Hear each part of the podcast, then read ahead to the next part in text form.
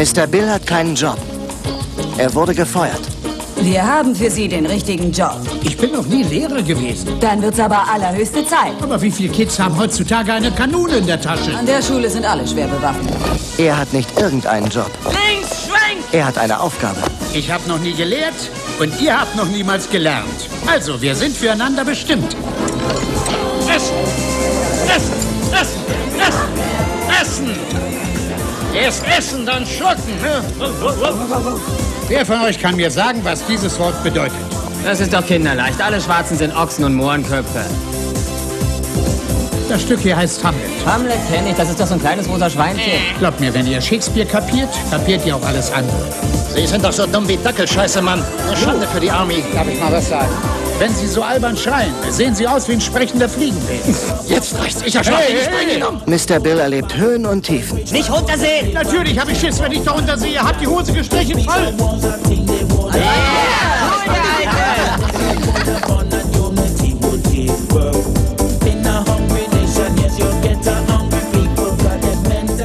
Danny DeVito ist Mr. Bill.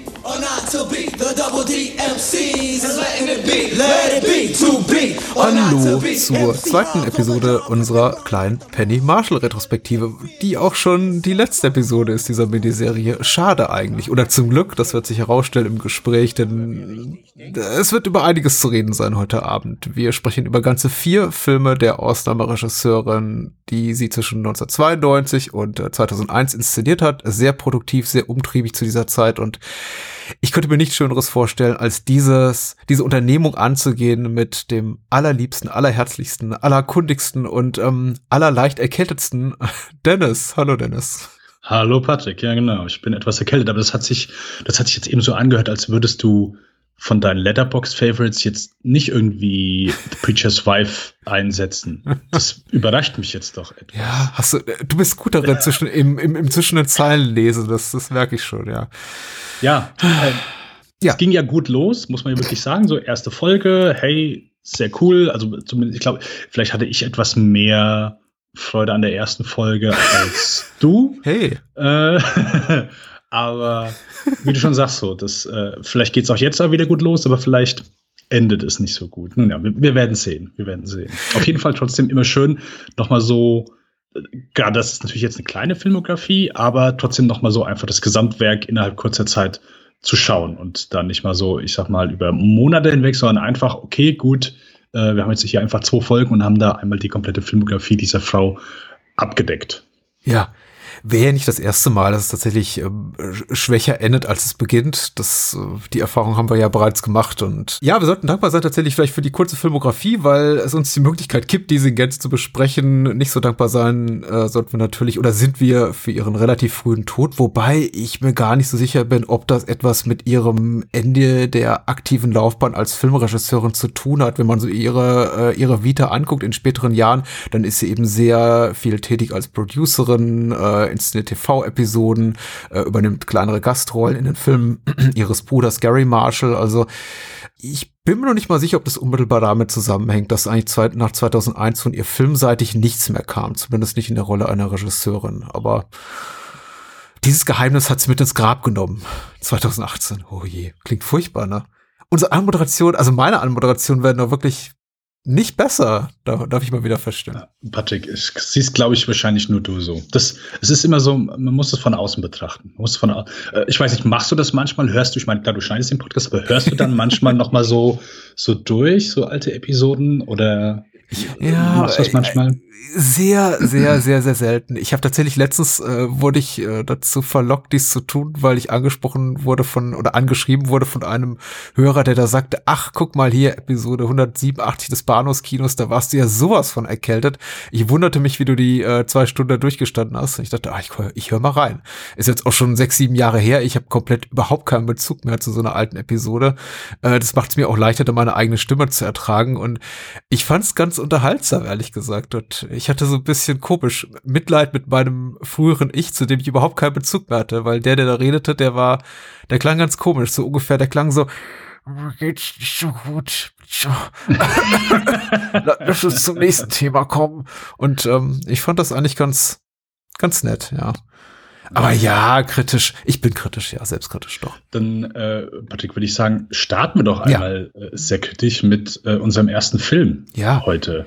Eine Klasse für sich aus dem Jahr 1992. Äh, Regie, wenig überraschend, Paddy Marshall und in den Hauptrollen illustres Personal wie Gina Davis, äh, Laurie Patty, Tom Hanks, äh, Madonna, äh, Rosie O'Donnell, und viele, viele mehr. Und ich lese mal der Einfachheit halber äh, die Inhaltsangabe vor von der UFDB.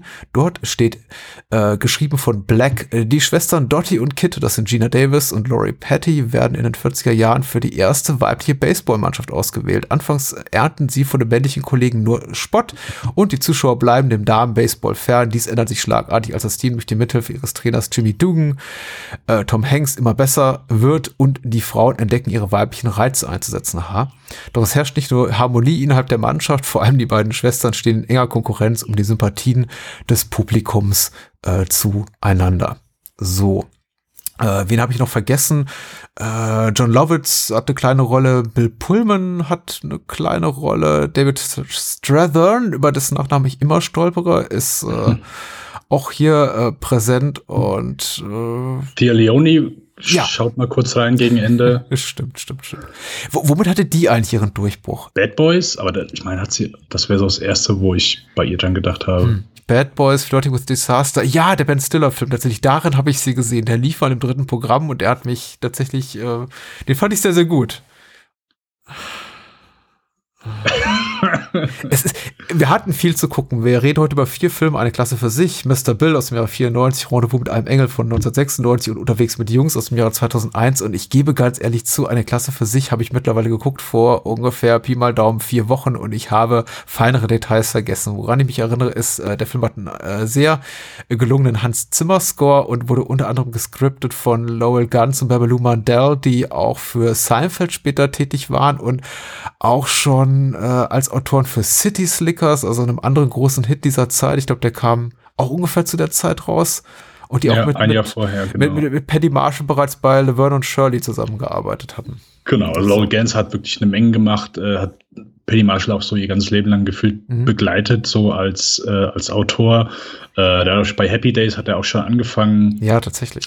Äh, aber auch sonst viele, ich sag mal, Komödien wie City Slickers, äh, ja, genau, Klasse für sich. Ähm, ich glaube, ATV hat er auch gemacht. Mhm, mhm, genau, ich glaube, das letzte, was der gemacht hat, war die Parenthood-Serie, wo ich glaube ich nur die ersten zwei Staffeln gesehen das habe. Das ist eine Serie. Okay, okay. Basiert Aber ich weiß nicht, ich, ich glaube, die basiert nicht. Du meinst den Film hier mit Ken Reeves und Joaquin Phoenix und den Ron Howard-Film. Der Ron Howard. Ich glaube, ich habe den Film nie gesehen. Ich glaube nicht, dass die darauf basiert. Aber ich weiß doch nicht. Gefährliches Halbwissen. Aber ja, ein Schreiberling, der viel geschrieben hat. Oder zumindest viel produziert hat, was er geschrieben hat, sagen wir es so. Wie hat dir der Film gefallen? Ich glaube, auf den hast du dich mit am meisten gefreut, neben Zeit des Erwachens. Deswegen bin ich jetzt wirklich neugierig auf deine Meinung. Wie, ja, wie, wie lange ist das Wiedersehen, also wie lange ist es her, dass du ihn gesehen hast und wie hat sich das Wiedersehen angefühlt? Ähm, wie lange ist es her? Also ich habe den Film gesehen vor anderthalb Jahren das erste Mal. Ja, genau, Letterbox sei Dank, mhm. am 12. September 2020. Oh. Ja. Das ist nicht lange her. Und genau, also der und Awakenings, die, das waren die einzigen beiden Penny Marshall-Filme, die ich gesehen hatte, wie wir in der letzten Folge schon einmal äh, erwähnt hatten. Und ich fand beides sehr gut. Ich fand sogar League of Their Own fand ich großartig. Mhm. Also der hat mich, ich, ich kannte ein, zwei Bilder vom Film, noch nicht mal einen Ausschnitt und fand den perfekt für einfach also es ist nicht nur einfach so ein lahmer Sonntagsfilm, sondern es ist einfach so herrlich für einen Samstagabend, für einen Freitagabend. Für, egal, für jeden Wochentag ist sehr gut. Ich fand den so unterhaltsam, ich fand den kurzweilig, ich fand den sympathisch, ich fand den witzig. Ähm, ja, die Gags haben für mich hier funktioniert. Ähm, der, die Chemie zwischen allen Darstellerinnen, dann aber auch mit äh, Tom Hanks hat für mich funktioniert. Und ich hatte einfach eine unglaublich gute Zeit, die ich auch jetzt wieder hatte. Also ich kann den Film, muss ich gestehen, einfach nur abfeiern. Der, der ist halt sehr, hm, werden wir vielleicht nachher noch so ein bisschen drüber sprechen. Penny Marshall ist so, all die Filme, über die wir heute sprechen, die wirken alle sehr, ja, ich sag mal, haben eine, sentimentale Note und äh, vielleicht in ihren schlechten Momenten wirken sie sehr extrem, so Hollywood mit drei Ausrufezeichen dahinter.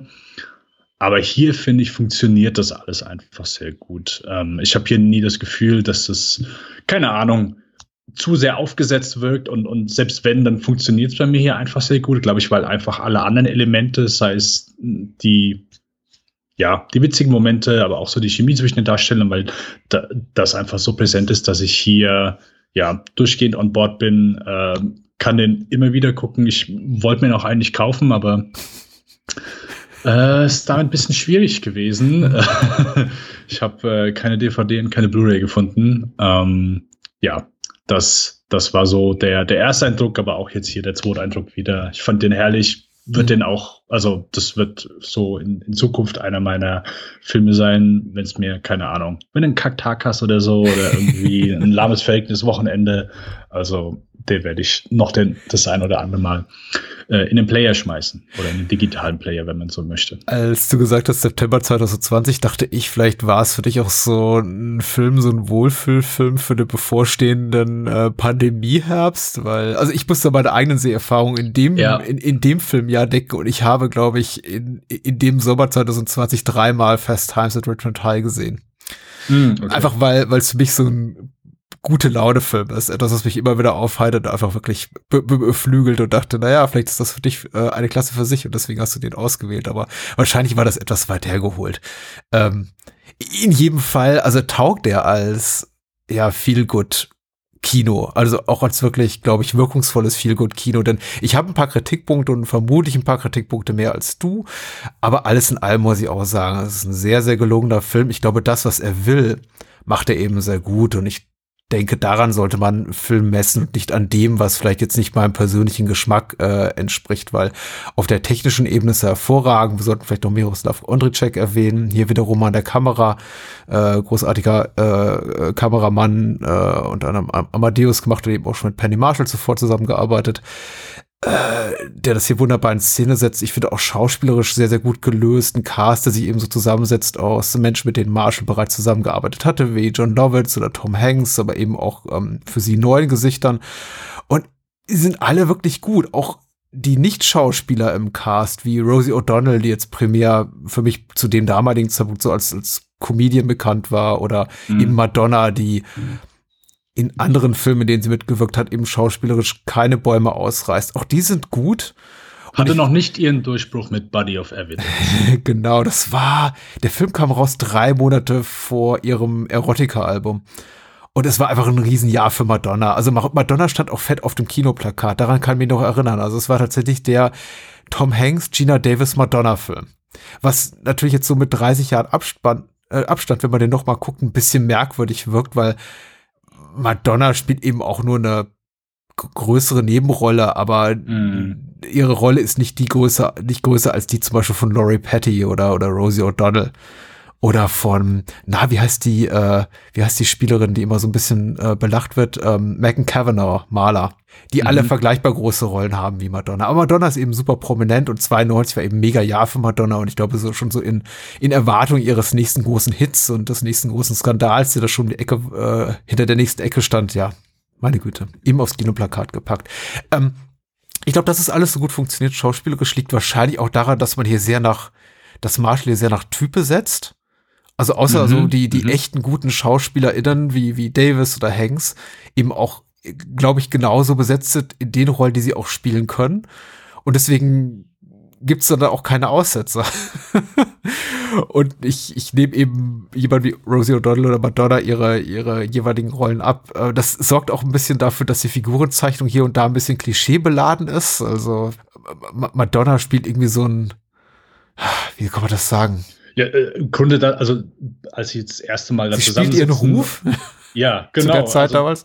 Ich konnte halt drüber lachen so, aber in dem Moment, wo irgendwie hier der, äh, wo sie erst beim Stadion sind, der Typ halt die Rede, ja, äh, außer es gibt kein Trinken, es gibt keine Männer und sie einfach so, okay, will halt schon direkt aufstehen und will gehen so. Hm. Äh, das ist natürlich dann, aber ich finde, da funktioniert der Gag dann aber auch aufgrund des Castings so. Also für mich ist das in dem Moment dann, ähm, ja, ist klischeehaft, aber ich sehe es in so Momenten äh, bei dem Film so ein bisschen sogar als Plus an. Ja. Aber ich kann verstehen, wenn es ich, auch du weißt, im, im Kontext dieses Films empfand ich es nicht als störend, weil der, der Film spielt ja auch nicht in der, nicht in der Jetztzeit, sondern in den 40er Jahren. Das ist eben einfach sehr, sehr viel konservativer, sehr viel biederer. Und ich glaube, da ist auch tatsächlich die, da sind die weiblichen Rollenbilder auch sehr viel, sehr viel limitierter. Von daher, also hätten wir es jetzt mit einem Film aus der Jetztzeit zu tun, fände ich schon in Anführungszeichen problematisch, wenn da Figuren wie Maler auftauchen würden, die eben nur da, dadurch mhm. definiert ist, dass sie eben so unscheinbar ist und, und zurückgezogen und auch irgendwie relativ hässlich nach dem Dafürhalten der meisten Beteiligten, was jetzt äh, die Schauspielerin, also Megan Cavanaugh, wirklich nicht ist, sondern sie ist einfach ein bisschen,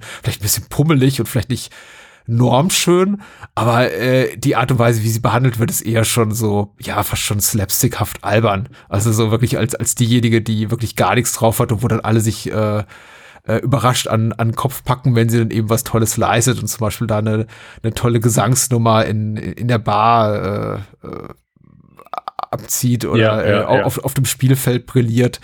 Also klar, ich, ich, in, die jetzt, in der Jetztzeit wäre das alles vollkommen deplatziert, aber in so einer 40er Jahre, sagen wir mal so, so in so einer Period-Comedy total in Ordnung, finde ich auch. Hat mich nicht weiter gestört. Ja, nein, kann ich, kann ich dann auch nachvollziehen. Und ich denke auch so immer, vielleicht ist es einfach, ich stelle mir bei sowas dann immer beim Casting vor, äh, wie, wie bringst du das dann so Leuten bei? Ja, hier, hey, ähm, du bist, ähm, du bist die, äh, du bist die, äh, die, du bist die Nicht-Schöne hier äh, im Film. Ah, okay. Ja, nein, nein, gehe ich hin, so weiter. Machen wir das mit Make-up und so weiter. Du bist die dicke Spielerin, die keinen Mann mm-hmm. abkriegt und darunter leidet, den ganzen Film ja. lang. Frage ich mich jedes Mal, wie man sowas einfach, ja.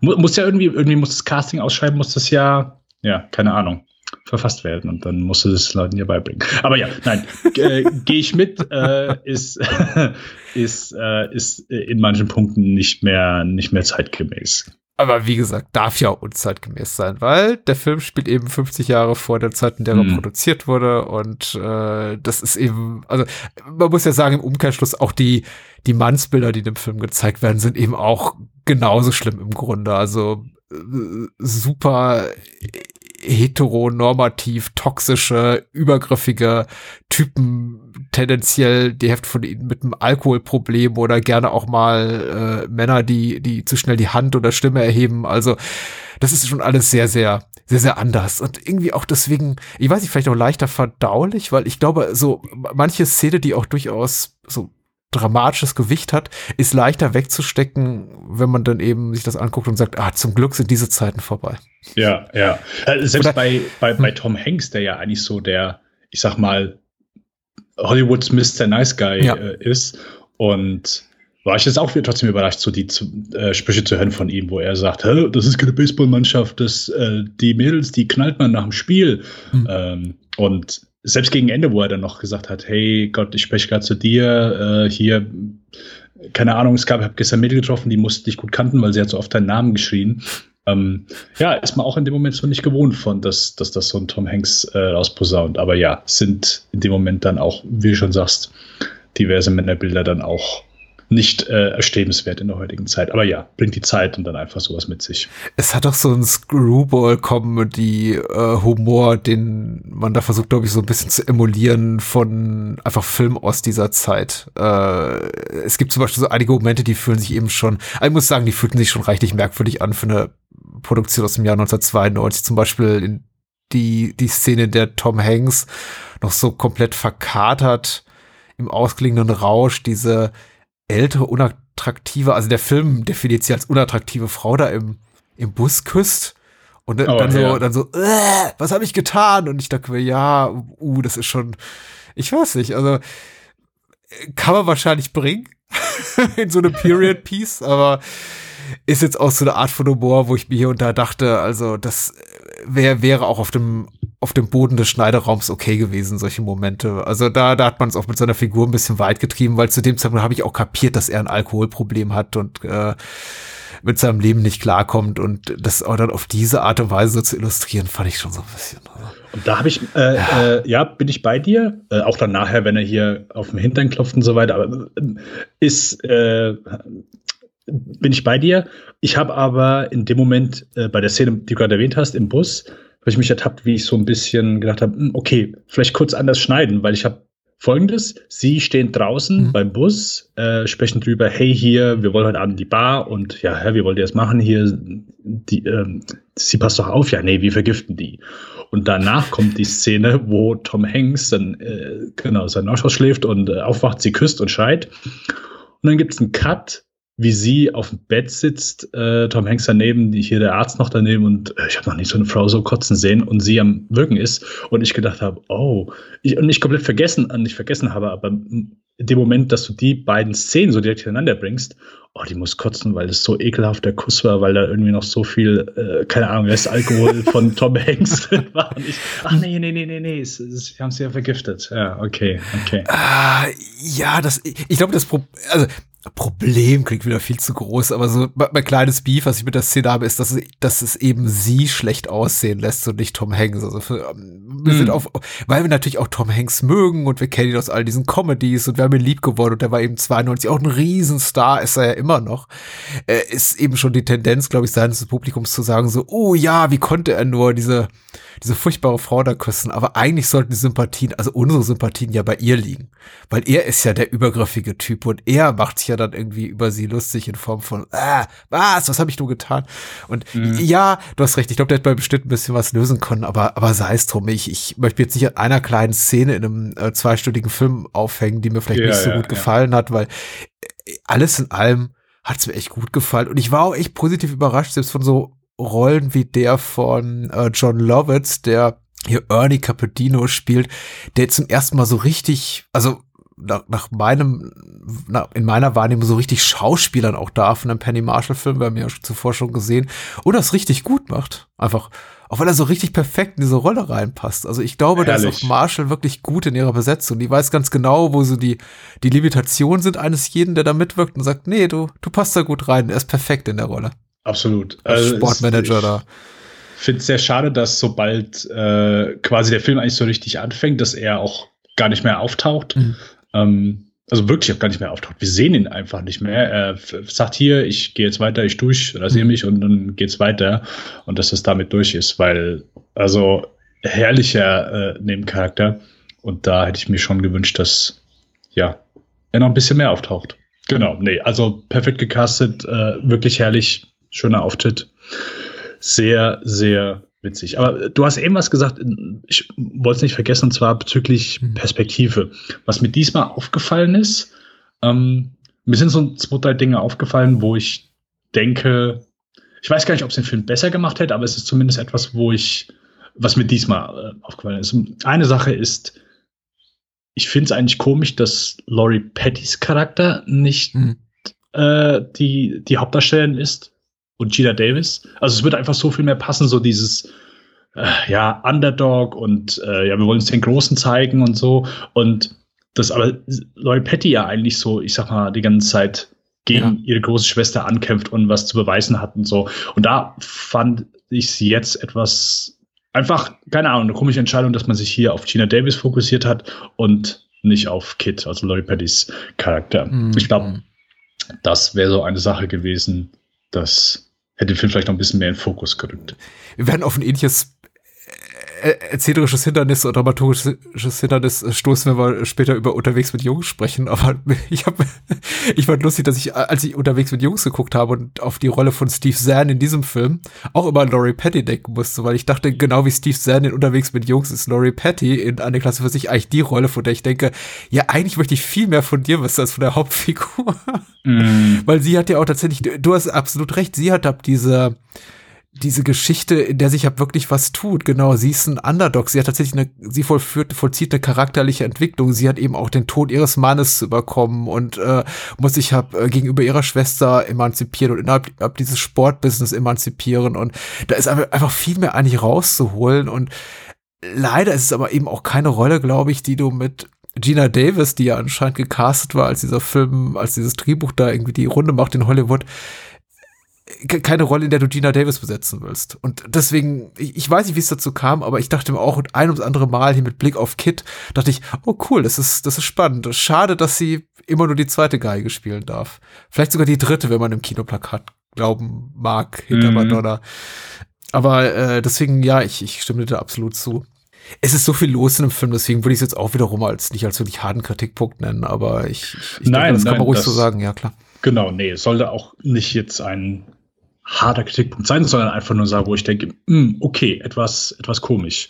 Mhm. Ähm, genauso wie die Tatsache, dass, also eigentlich siehst du ja nie wirklich ein komplettes Spiel oder den Ausgang eines Spiels, ja. außer am Ende. Mhm. Also, das habe ich irgendwann gedacht, okay, du siehst, du siehst immer so kurze Momente, aber die Spiele sind eigentlich noch nicht mal wichtig. Also ich wusste bis zu Ende nicht, okay, ich glaube, die haben mal ein Spiel gewonnen, aber ich habe keine Ahnung. Also ich habe nie einfach, du bekommst nie irgendwie den Ausgang vom Spiel, sondern es sind einfach nur Momente zwischen Charakteren, wo entweder irgendjemand was dazulernt oder einfach nur ein paar äh, komödiantische Beats einfach drin sind. Mhm. Ähm, das, das ist dann eher so das, wo der Film sich darauf fokussiert, wo ich gemerkt habe, ah, okay, gut, es ist einfach nur mehr, ja, so diese feel good Vibes äh, und so, was quasi eigentlich ja die Ergebnisse sind. Also der Film interessiert sich gar nicht so sehr darum, ja, okay, hier, wir haben jetzt noch, wir sind fünf Punkte hinter denen und es wird nur gegen Ende gesagt, ja, hier, wir müssen das Spiel halt jetzt gewinnen. Mhm. Äh,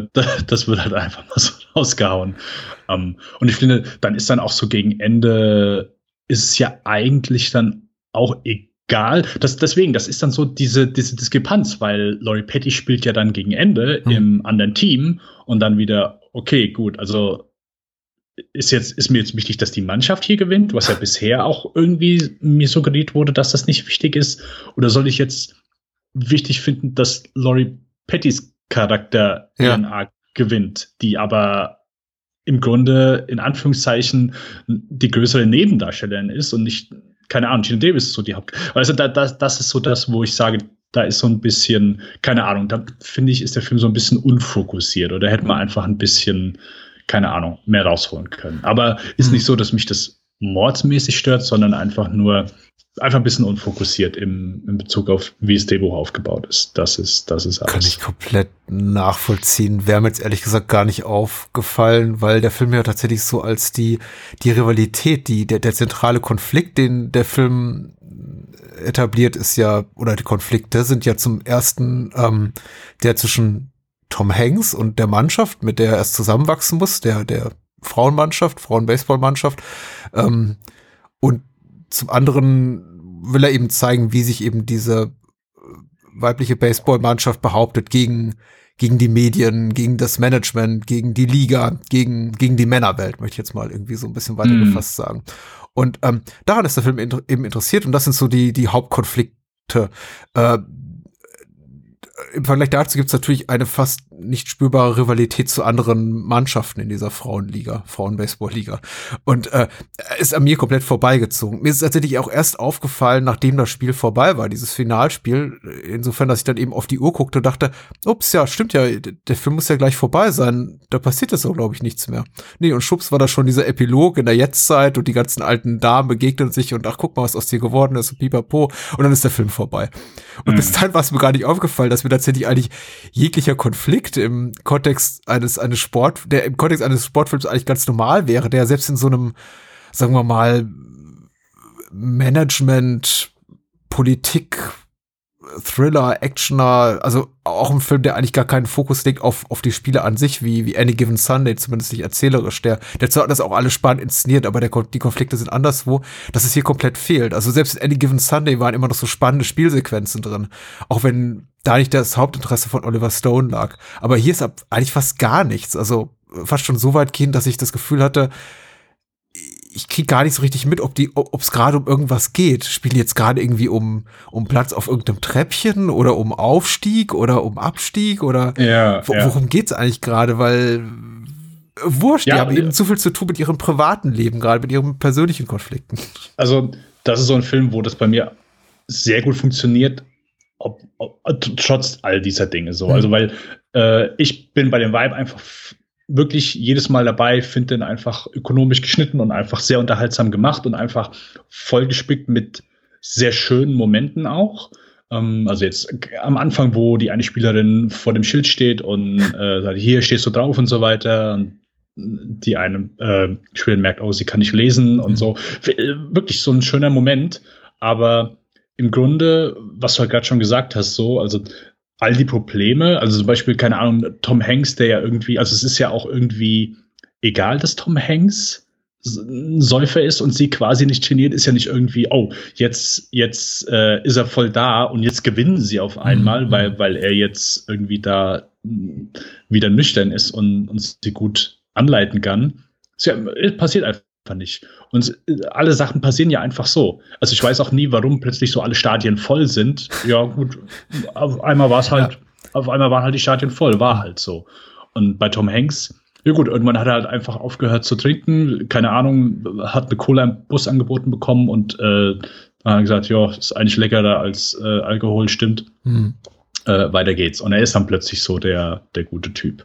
Aber ja, die, die, die ganzen Sachen, wo ich sage, hey, das würde ich normalerweise bei anderen Filmen, ja, würden mich mehr nerven oder ich würde mich davon, oder ich sag mal, mehr davon abhalten, mhm. den Film mehr zu genießen, hat mich hier nicht so sehr gestört. Ich sehe die Probleme, aber oh, Problem ist übertrieben ja, gesagt, ja, ja. aber ich sehe zumindest so, dass Dinge in diesem Film sind, die mich wirklich hier sehr wenig gestört haben, aber in anderen Filmen schon eher. Und vielleicht ist es ja auch einfach so etwas, wo ich sage, ja gut, das macht halt so einen guten Film aus. Das, ich meine, jeder Film, Absolut. Probleme kannst du in jedem Film suchen und so weiter und ähm, dass, äh, dass der hier trotzdem sehr gut funktioniert. Ja. Es für mich auf jeden eben, Fall. Ja, für mich funktioniert er auch gut Wobei meine Liebe wahrscheinlich zu dem Film nicht so groß ist wie deine, aber äh, mhm. ich, er hat all meine Sympathien. Er funktioniert eben dadurch, dass er eben so diese, diese Nummernrevue Erzählstruktur hat, auch, auch besser, als man annehmen könnte, weil im Grunde werden ja viele Konflikte einfach sehr beiläufig gelöst oder ist alles so ein bisschen sehr simplistisch, wie das irgendwie dargestellt wird. Also man überwindet keinen jahrelang Alkoholismus einfach mal so und man kommt auch nicht über den Tod eines geliebten Menschen einfach mal so hinweg und also es ist alles so ein bisschen bisschen schlicht, wie es porträtiert wird, aber das ist eben auch komplett okay im Kontext eben der Zeit, in der er spielt, weil ich glaube einfach, dass auch, auch wirklich solche, solche zwischenmenschlichen Probleme und Nöte gar nicht so im, im Mittelpunkt standen, also in der Art, also gar nicht so offen thematisiert wurden untereinander. Von daher, gerade dieses Verklemmte, was der Film hat, das ist, äh, ich finde das durchaus akkurat und es passt doch zur Erzählstruktur, dass man eben sagt, okay, ja klar, ihr Mann ist da im Krieg gefallen und alle mal irgendwie hier Gruppenumarmung und so weiter, aber es ist wahrscheinlich für diese sehr verhärmte, vergleichsweise verklemmte Zeit, äh, wäre es auch un unauthentisch, sich unauthentisch angefühlt, wenn darauf jetzt 15 Minuten lang äh, irgendwie tiefgreifende, fütige Gespräche irgendwie stattgefunden hätten zwischen, zwischen Laurie Patty und ihrem Trainer Tom Hanks. Weil es passiert einfach nicht. Er, er gibt ihr den Brief, sagt I'm sorry und das ist wahrscheinlich auch tatsächlich in der also das fühlt sich für die Figur von Tom Hanks richtig an, für Jimmy Dugan.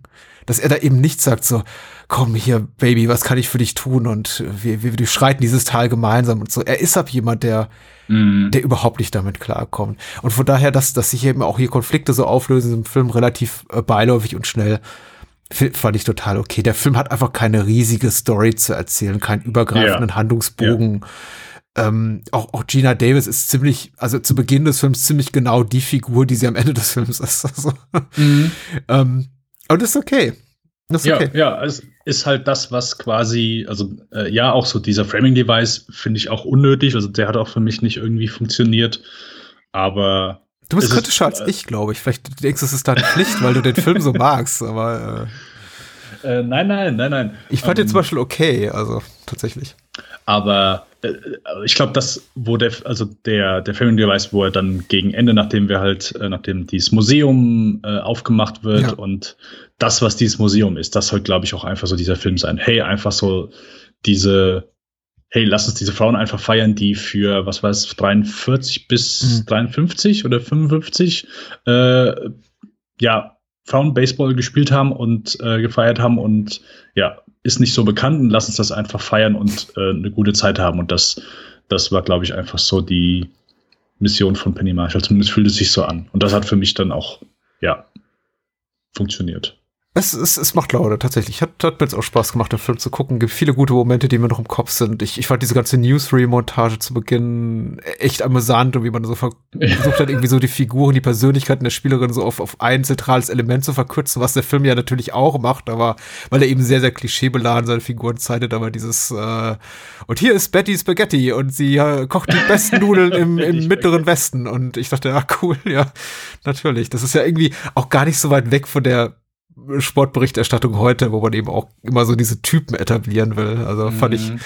ähm, ich, ich kann mich auch daran erinnern, was ich auch cool fand, dass es au- au- ausgerechnet hier Gary Marshall ist, also äh, Penny Marshalls Bruder, der sagt hier, there's no room for girls baseball in this country. Das äh, fand ich auch einen tollen Moment. Und, und Bill Pullmans Auftritt, weil ich habe nicht vorher den Cast geguckt oder ich hatte schon vergessen, wenn Opening Credits aufgelistet war. Und als er dann auftauchte und so, ich habe nie auf die Uhr geguckt, aber ich denke mal nach 80, 90 Minuten rum. Also der Film ist schon sehr, sehr weit fortgeschritten. Mhm. Hat, hat mich das echt überrascht, weil er eben, ich, ich weiß nicht, ob 92 sein Stern schon so hoch am Firmament stand in Hollywood, aber ich nehme ihn schon als relativ großen Star wahr und dass er eben so spät noch in diesem Film auftaucht und dann eher so beiläufig als, ach guck mal, das ist ja dein Mann, also Mann von Dina Davis von Dottie.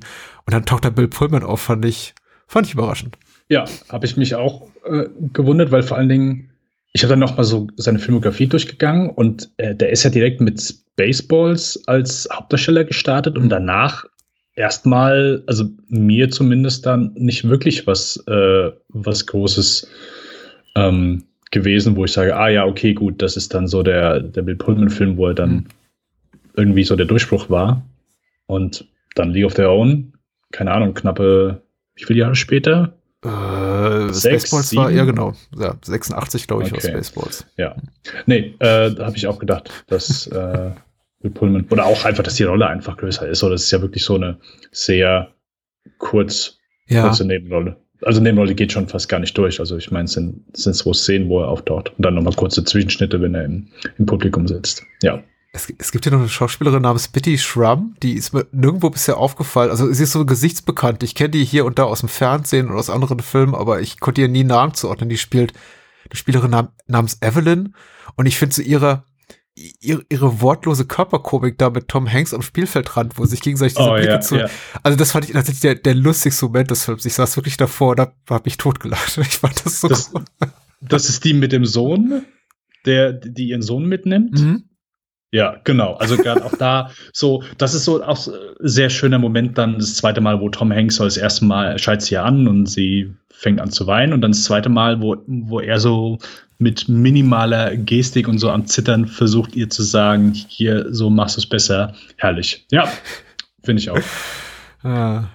Wollen wir über Mr. Bill reden? Oder wolltest du eine Klasse für sich noch was hinzufügen? A League of Nein, Their also- Own, sollten wir sagen. League of Their Own. Nein, äh, alles gesagt. Ich bin, wie gesagt, äh, trotz all dieser, in Anführungszeichen, Probleme, äh, finde ich den immer noch klasse. Also, äh, ja, kein tiefgehender Film, aber ein herrlich unterhaltsamer Film. Good Vibes and so on. Äh, wir sagen Goodbye zu den Peaches und äh, sagen Hallo zu Mr. Bill, auch bekannt als der Renaissance Man, so der äh, Film im Original aus dem Jahr 1994 mit äh, Danny DeVito in der Hauptrolle und wiederum Penny Marshall auf dem Regiestuhl, Musik von Hans Zimmer, Kamera diesmal Adam Greenberg und ähm, Drehbuch von Jim Bernstein. Ich lese kurz die UFDB-Inhaltsangabe vor, die hat geschrieben Moonshade und er schreibt, mangels Jobangebot nimmt der Werbetexter Bill Rago bei der US Army einen Jahresjob als Englischlehrer an. Die, Pri die Privates, die dort seine Schüler sind, haben natürlich sehr äh, mehr mit dem Drill und der militärischen Ausbildung am Hut als mit Literatur, doch irgendwann schafft es Bill, die Gruppe dank der blutrünstigen Inhalte für Shakespeare zu interessieren und knackt so den Widerstand.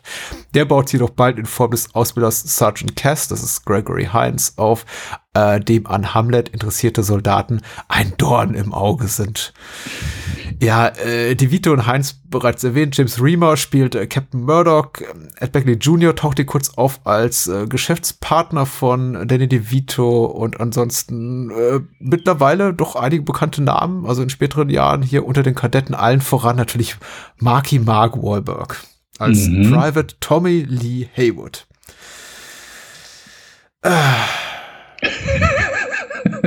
Ich, ich möchte gerne meinen mein, mein grenzenlosen Enthusiasmus für Club der Toten Dichter in dieses Filmgespräch rüber retten, aber ich muss noch ein bisschen meine Kräfte sammeln. Wie hat dir der Film denn gefallen? Ähm, ich möchte zu Beginn auch eine Inhaltsangabe äh, kurz vorlesen, nämlich äh, ich habe den Film über einen Streamingdienst äh, gesehen, den ich abonniert habe und dort stand, ich wusste nicht, worum es geht, mhm. Äh, ich kannte nur das Poster mm, und ich dachte, mh, mm, okay, vielleicht spoilert die Inhaltsangabe schon ein bisschen. Aber äh, darfst du ja vielleicht kurz entscheiden. Ich lese mal kurz die Inhaltsangabe ich vor. Ich bin sehr gespannt. Mhm. Bei Karl, einem Soldaten, der im Irak seinen Dienst tut, wird eine Herzgefäßverkalkung diagnostiziert. Sam könnte durch eine Stent-OP wieder seine volle Diensttauglichkeit herstellen. Karls schwangere Frau Lucia ist jedoch dagegen. Was? Ja, ich, keine Ahnung, ich weiß auch nicht, von welcher Serie und von welchem Film die Inhaltsangabe ist, ist definitiv nicht von Mr. Bill, aber mit dieser. Aber es ist ein großer, großer Streaming-Anbieter. Ist jetzt nicht irgendwie so. Ähm, äh, nein, es okay. ist äh, genau da, wo er aktuell zu sehen ist, bei, äh, bei Disney Plus, ja. Okay. Und mit dem Wissen bin ich in den Film gegangen und dachte, okay, gut, also es wird nachher ein Drama, ja. irgendjemand bekommt, äh, ja, wird krank und äh, Okay, und äh, irgendwann habe ich gemerkt, ich glaube, das war die falsche Inhaltsangabe. Ich glaube, das war die falsche Inhaltsangabe. Ja. Äh, nichtsdestotrotz, ja, wird, wird sehr schnell klar, dass das hier eine, ja, Club der Toten Dichter in der Armee ist. Mm, der Film ist okay. So in dem, was er halt macht, ja. ist der, ich sag mal, annehmbar. Danny DeVito ist äh, ganz cool. Ich finde auch so die, äh, den Cast von den Kadetten finde ich gut gewählt. Er ist vielleicht dann aber so in seiner, er ist vielleicht ein bisschen, keine Ahnung, wie soll ich sagen, ich hoffe, es klingt nicht zu hart, aber vielleicht etwas zu einfältig. Also, äh, Danny DeVito wird ja geholt, um denen was beizubringen, um sie schlauer zu machen, dass sie einfach etwas mehr im Grips haben. Aber vielleicht ist es auch so eine doofe Kritik, aber ich habe mich, hab ich fand es etwas schade oder etwas wenig, dass das Einzige, was er ihnen beibringt, oder das Einzige, worüber sie sprechen, Hamlet ist. Also nichts anderes. So, so die erste Stunde geht los, ja, was habe ich eigentlich für ein Buch dabei? Ja, was haben Sie da eigentlich dabei? Ja, ich habe Hamlet hier. Und das ist das, also die komplette Basis von seinem kompletten Unterricht. Und das war mir einfach, keine Ahnung, so ein bisschen zu wenig. Ähm, da, weil dann gibt es halt, keine Ahnung, dann machen sie irgendwann, machen sie einen, einen Rap-Song, wo es ja komisch ist, dass äh, Marky Mark Wahlberg, der größte Hip-Hop-Star der 90er, äh, da nicht mitgerappt hat, sondern einfach nur Schlagzeug gespielt hat. Das hat mich gewundert, aber nun gut. Vielleicht wollte er nicht angeben. Ähm, ja, und dann, keine Ahnung, gibt, äh, spielen sie das halt auch mal. So ist ja alles auch ganz süß. Es gibt auch ein paar äh, nette Szenen. Ich möchte dem Film ja auch so, ich sag mal, eine gewisse Grundunterhaltsamkeit nicht absprechen, aber war okay. So, das, was er die Mission des Films ist vielleicht ja. mäßig gelungen so, aber ja, viel mehr war jetzt auch nicht äh, gefühlt nicht drin. Ich bin davon überrascht, nachdem ich mir so ein bisschen Trivia angelesen habe zur Entstehungsgeschichte des Films. Man muss so ein bisschen tiefer buddeln tatsächlich und sich wirklich durchfressen zu den äh, Lebensläufen der am Drehbuch und der Produktion Beteiligten. Ich bin davon überrascht, wie dieser Film zustande kommen konnte, weil ich glaube, so dieses äh, vermeintlich Erfolgsrezept Club der toten Dichter trifft Private Benjamin oder sowas ich finde das nachvollziehbar, dass eben ein Studio wie jetzt Disney oder Touchstone, die den Film produziert haben, darauf anspricht und sagt, ja klar, lass uns da mal ein bisschen Geld reinstecken und ist ja auch nicht so wahnsinnig teuer. Ich meine, Danny DeVito kostet nicht die Welt und die anderen sind, ja, CharakterdarstellerInnen oder noch gänzlich unbekannt und günstig zu haben. Also ich verstehe, warum der Film so auf dem Papier gut funktioniert. Aber ich, ich bin genau über die, denselben Punkt gestolpert wie du. Warum ist das Drehbuch so so schlicht, so schlicht im Gemüt tatsächlich und kann da diesbezüglich noch nicht mal mit äh, Club der Toten Dichter oder Mr. Hollands mhm. Opus und all diesen Filmen, die auch so im Fahrwasser von von von des Erfolgs da des Robin Williams Films rauskamen, äh, konkurrieren, sondern es geht wirklich nur um ein einziges Werk von Shakespeare und nichts anderes und deswegen verstehe ich auch Gregory Hines Figur in dem Film komplett, der da sagt, was soll die Scheiße? Weil ja, tatsächlich, was soll die Scheiße? Dann äh, gucke ich mal, ach, was woher kommt eigentlich Jim Bernstein, der der Drehbuchautor und ach, so eine Überraschung. Der ist ähm, Dozent für Englisch, für alte englische Literatur. Der hat auch vorher nichts anderes gemacht. Und er hat auch nach diesem Drehbuch nichts anderes gemacht, außer noch ein paar Sachen äh, für Disney äh, Kurzskripten wie Mighty wie Mighty Ducks Ducks 3, 3 darf man und irgendwie ja. ja und Genau. irgendwelche äh, Tiersendungen. Und ja, da ist da einfach nicht viel. Also das tatsächlich haben die einem fast kompletten Newbie im Business offenbar sein Drehbuch unangetastet durchgewunken. Und er hat eben auf einer äh, Army Base äh, doziert und das war anscheinend sein großes inhaltliches Steckenpferd. Und so genauso guckt sich eben auch dieser Film. Und ich belächle ja gerne vor allem Mark Wahlberg aufgrund seiner mangelnden Schauspielkünste, die auch bis heute nicht wirklich weiter gereift sind, als sie 1994 waren. Aber ich, er bringt wenigstens auch so ein bisschen Charisma in den Film und die anderen jungen Leute eben auch. Und ich bin Mhm. wirklich dankbar für Leute wie Heinz und James Re äh, Rima und ähm, Danny DeVito, die alle noch so ein bisschen Werf hier reinbringen. Aber ja, ich finde, auf so einer erzählerischen Ebene ist das wirklich so schlicht das, also das, das trägt einfach keinen knapp zweistündigen Film und ist auch hier und damit so ein bisschen Fremdscham belegt, weil ich mich auch immer fragte, was soll das? Warum gucke ich das? In, in welcher Welt spielt das eigentlich? Auch in so einer, also die ganze Art und Weise, wie auch so dieses Agenturgeschäft gezeigt wird zu Beginn des Films, das ist so weltfremd. Da merkt man einfach auch jemand, da haben, da merkt man, da haben nur Leute dran gearbeitet, die so wirklich vom, ich glaube, vom echten Leben da draußen keine Ahnung haben. Also Mm. der Ausgangspunkt des Films ist ja, Danny DeVito wird dafür gefeuert, dass er quasi ein Online-Meeting, also oder so eine Art Telefoncall organisiert, weil er im Stau stecken bleibt und deswegen ein Kunde sagt, ich spring da mal ab und dann sagt der Agenturchef, oh, wir haben jetzt einen riesigen Werbeetat verloren, du bist gefeuert. Und das ist schon so so schlicht, also die, die, überhaupt dieser Konflikt, aus dem dann einfach so seine Misere äh, aus dem sich so seine Misere entwickelt, aufgrund derer er dann da, da, da landet, auf dieser, Mhm. Air, auf dieser Army Base, für die er auch in einem Job, für den er überhaupt nicht qualifiziert ist, dass ich mich frage, war, wie, wo- das, das muss ich doch irgendwie auch noch auflösen. Aber nee, dem Film ist das eigentlich egal. Der Film will nur ganz schnell dahin kommen an einen Punkt, an dem eben Danny DeVito vor jungen Leuten stehen kann und ihnen erklären kann, wie toll Shakespeare ist. Also genau das, was Jim Bernstein offenbar 20 Jahre zuvor gemacht hat beruflich. und also, nee, das trägt keinen Zwei-Stunden-Film. Das, so, so leid mir es tut. Hat, hat Ja. mich nicht gut unterhalten. Nein, nein. Das war nicht- sehr ausführlich, ein sehr langer Weg, re- rein rhetorisch, um da hinzukommen zu der Aussage, Mr. Bill ist leider kein guter Film geworden. Ja, und, und weißt du so, welche Szene ich während dem Film gedacht habe, die so ein bisschen sinnbildlich ist Mhm. für da, all das, was du gerade gesagt hast? Das ist die, wo die Schüler aus dem Unterricht gehen und gehen dann zu diesem, äh, wie heißt der, Tower of Pain? Nee, Hm? dieser, dieser große Turm, wo sie, keine Ahnung, der, der Kletterspielplatz halt, Ja. auf der Army Base halt. So. Und Danny DeVito dann, nee, nee, ich habe noch 15 Minuten, ich habe noch 15 Minuten. Und, aber, also, ich habe nie während dieser ganzen Szene, weil er, die ganzen Soldaten, die gehen ja dann so, also die eine Hälfte ist ja schon auf diesem Turm, die andere Hälfte ist unten. Und ich habe null Motivation gespürt, warum DeVito jetzt hinter denen her muss. Hm. Weil er, er fängt ja einfach an, so die- diesen Turm aufzuklettern und dann so an diesem Seil äh, lang zu balancieren und, und ruft als seinen, seinen Schülern oder seinen Kadetten ähm, hinterher. Aber keine Ahnung, wieso. Dann hat er sie irgendwann eingeholt. Ja, und- wieso? Weil es äh, lustig ist, einen kleinen, korpulenten Mann auf diesem Tower Ja. da zu sehen. Ja, also das und das hat sie das hat sie so lang gezogen. Ich habe nicht verstanden, also da sorry, also da ist irgendwann der Humor dann auch durch, also an, ich fand's nicht lustig.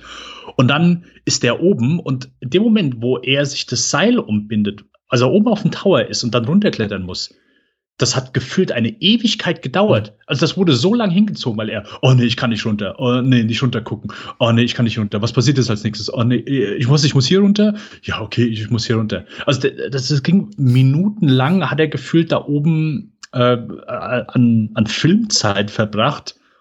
Und das wurde so, keine Ahnung, langgezogen, dass ich gedacht habe, äh, hier ist doch, also strafft das Ding doch einfach mal. Was, was ist denn los mit euch? Und ja, äh, ich weiß gar nicht, ich glaube, wir haben uns vor, ähm, bevor wir aufgenommen haben, drüber unterhalten, dass, all die Filme, die wir heute besprechen, über zwei Stunden gehen. Und ja, wenn du sowas drin lässt, also hier ist, hier wäre vielleicht ein bisschen mehr möglich, dass du den hier ein bisschen straffst einfach. Also so wie sich League of Their Own angefühlt hat, so fühlt sich Renaissance Man nicht mal ansatzweise an. Und das hm. ist aber auch hier einfach, weil da sehr viel vom Humor für mich nicht funktioniert und äh, so diese simple Struktur hier einfach durchscheint.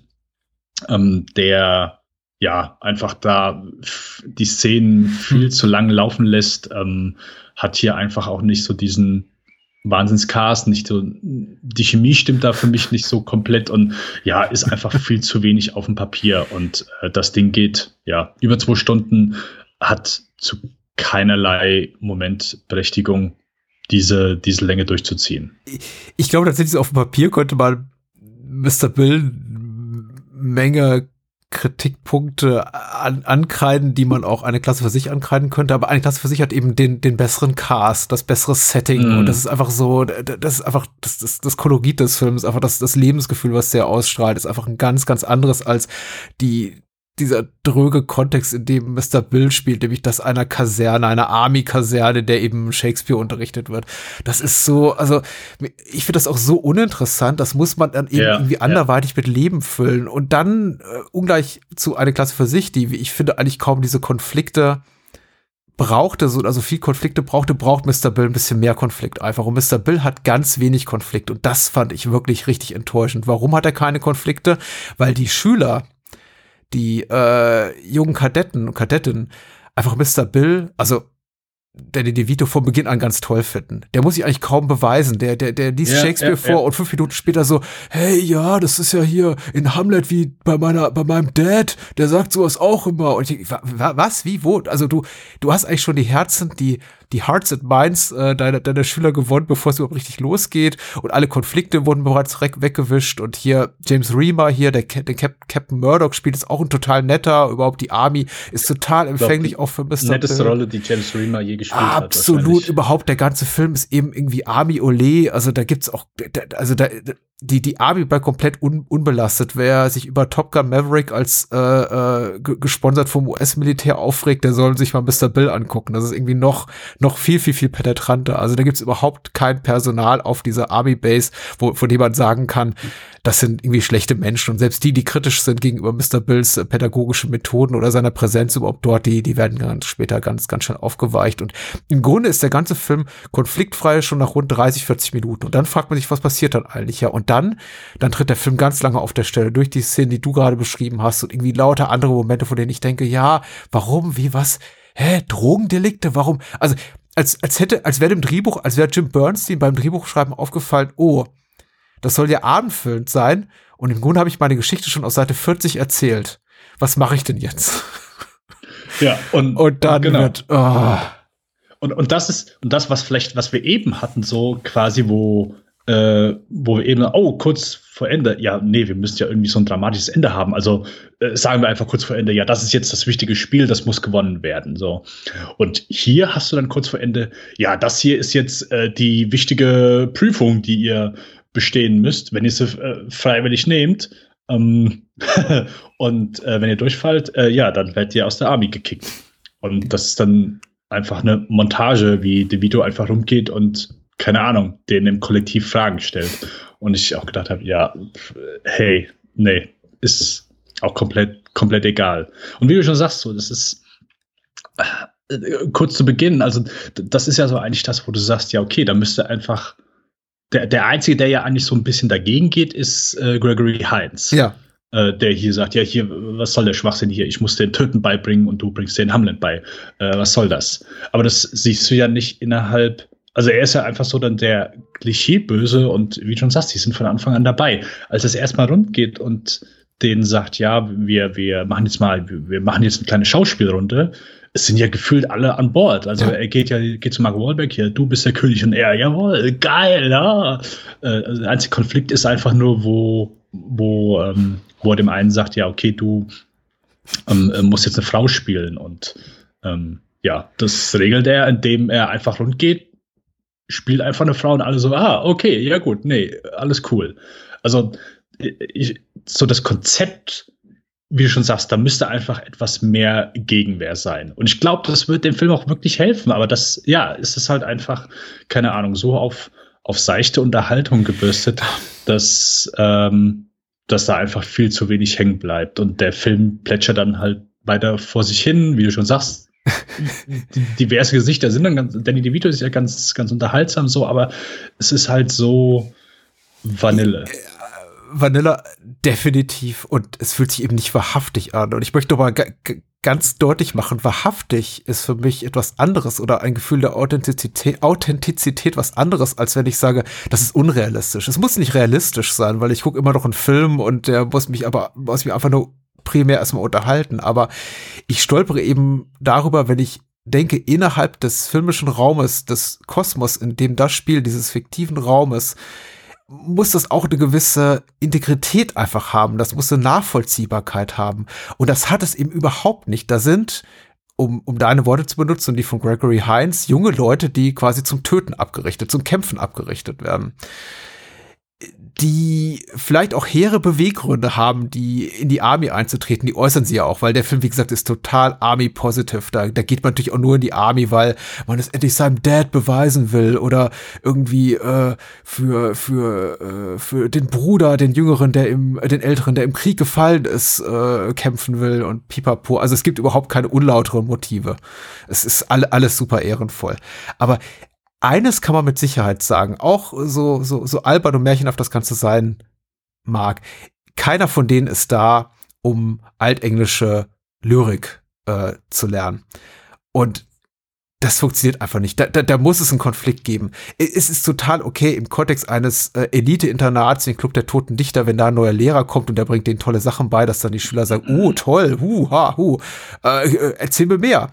Aber das muss in, in Mr. Bill, also in dem Film, das muss anders laufen. Der muss sich mm. irgendwie erstmal die Möglichkeit erkämpfen, an den Punkt zu kommen, an dem die eben sagen, ja, es ist cool. Aber weiß ich, drei Szenen später gibt's dann äh, genau schon die ersten Planungen für die Aufführung und Shakespeare-Raps und ich denke mir, oh, das ist, nee, nee, das ist, es fühlt sich einfach, einfach falsch an. Das darf der Film nicht machen. Das ist, äh, es wirkt ja, wie gesagt, unauthentisch und ich glaube einfach geschuldet der Tatsache, dass jemand auch am Drehbuch saß, der wirklich von klassischer Filmdramaturgie im, Kontext eines äh, 0815 äh, tragikomischen Dramas irgendwie da, davon einfach keine Ahnung hat. Und ich wundere mich so ein bisschen, dass das einfach so durchgewunken wurde.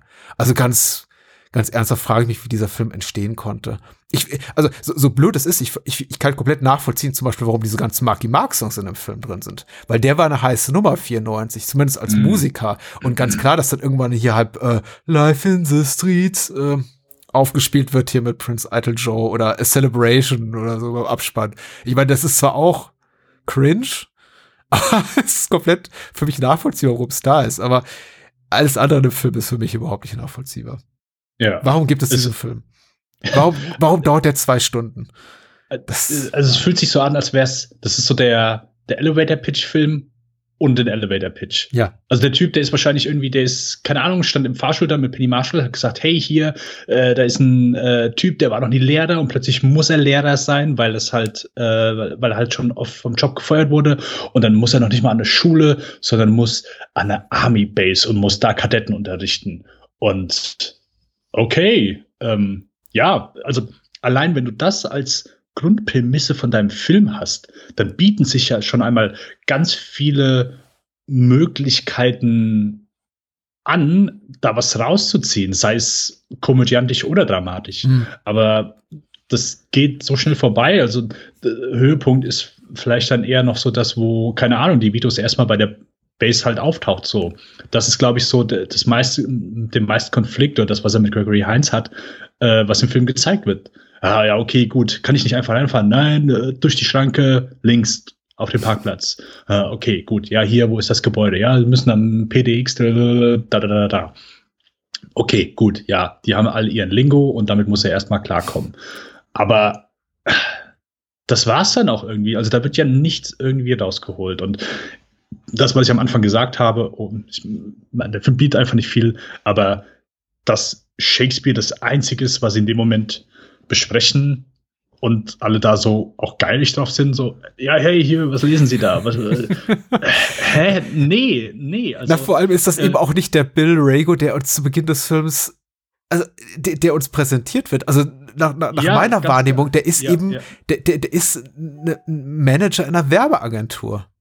Ja, und, genau. und sagt, ja, ich habe irgendwann noch mal unterrichtet. Und sobald er eben auf diese Army Base kommt, in diesem Klassenraum sitzt, ist er der totale äh, Altphilologe.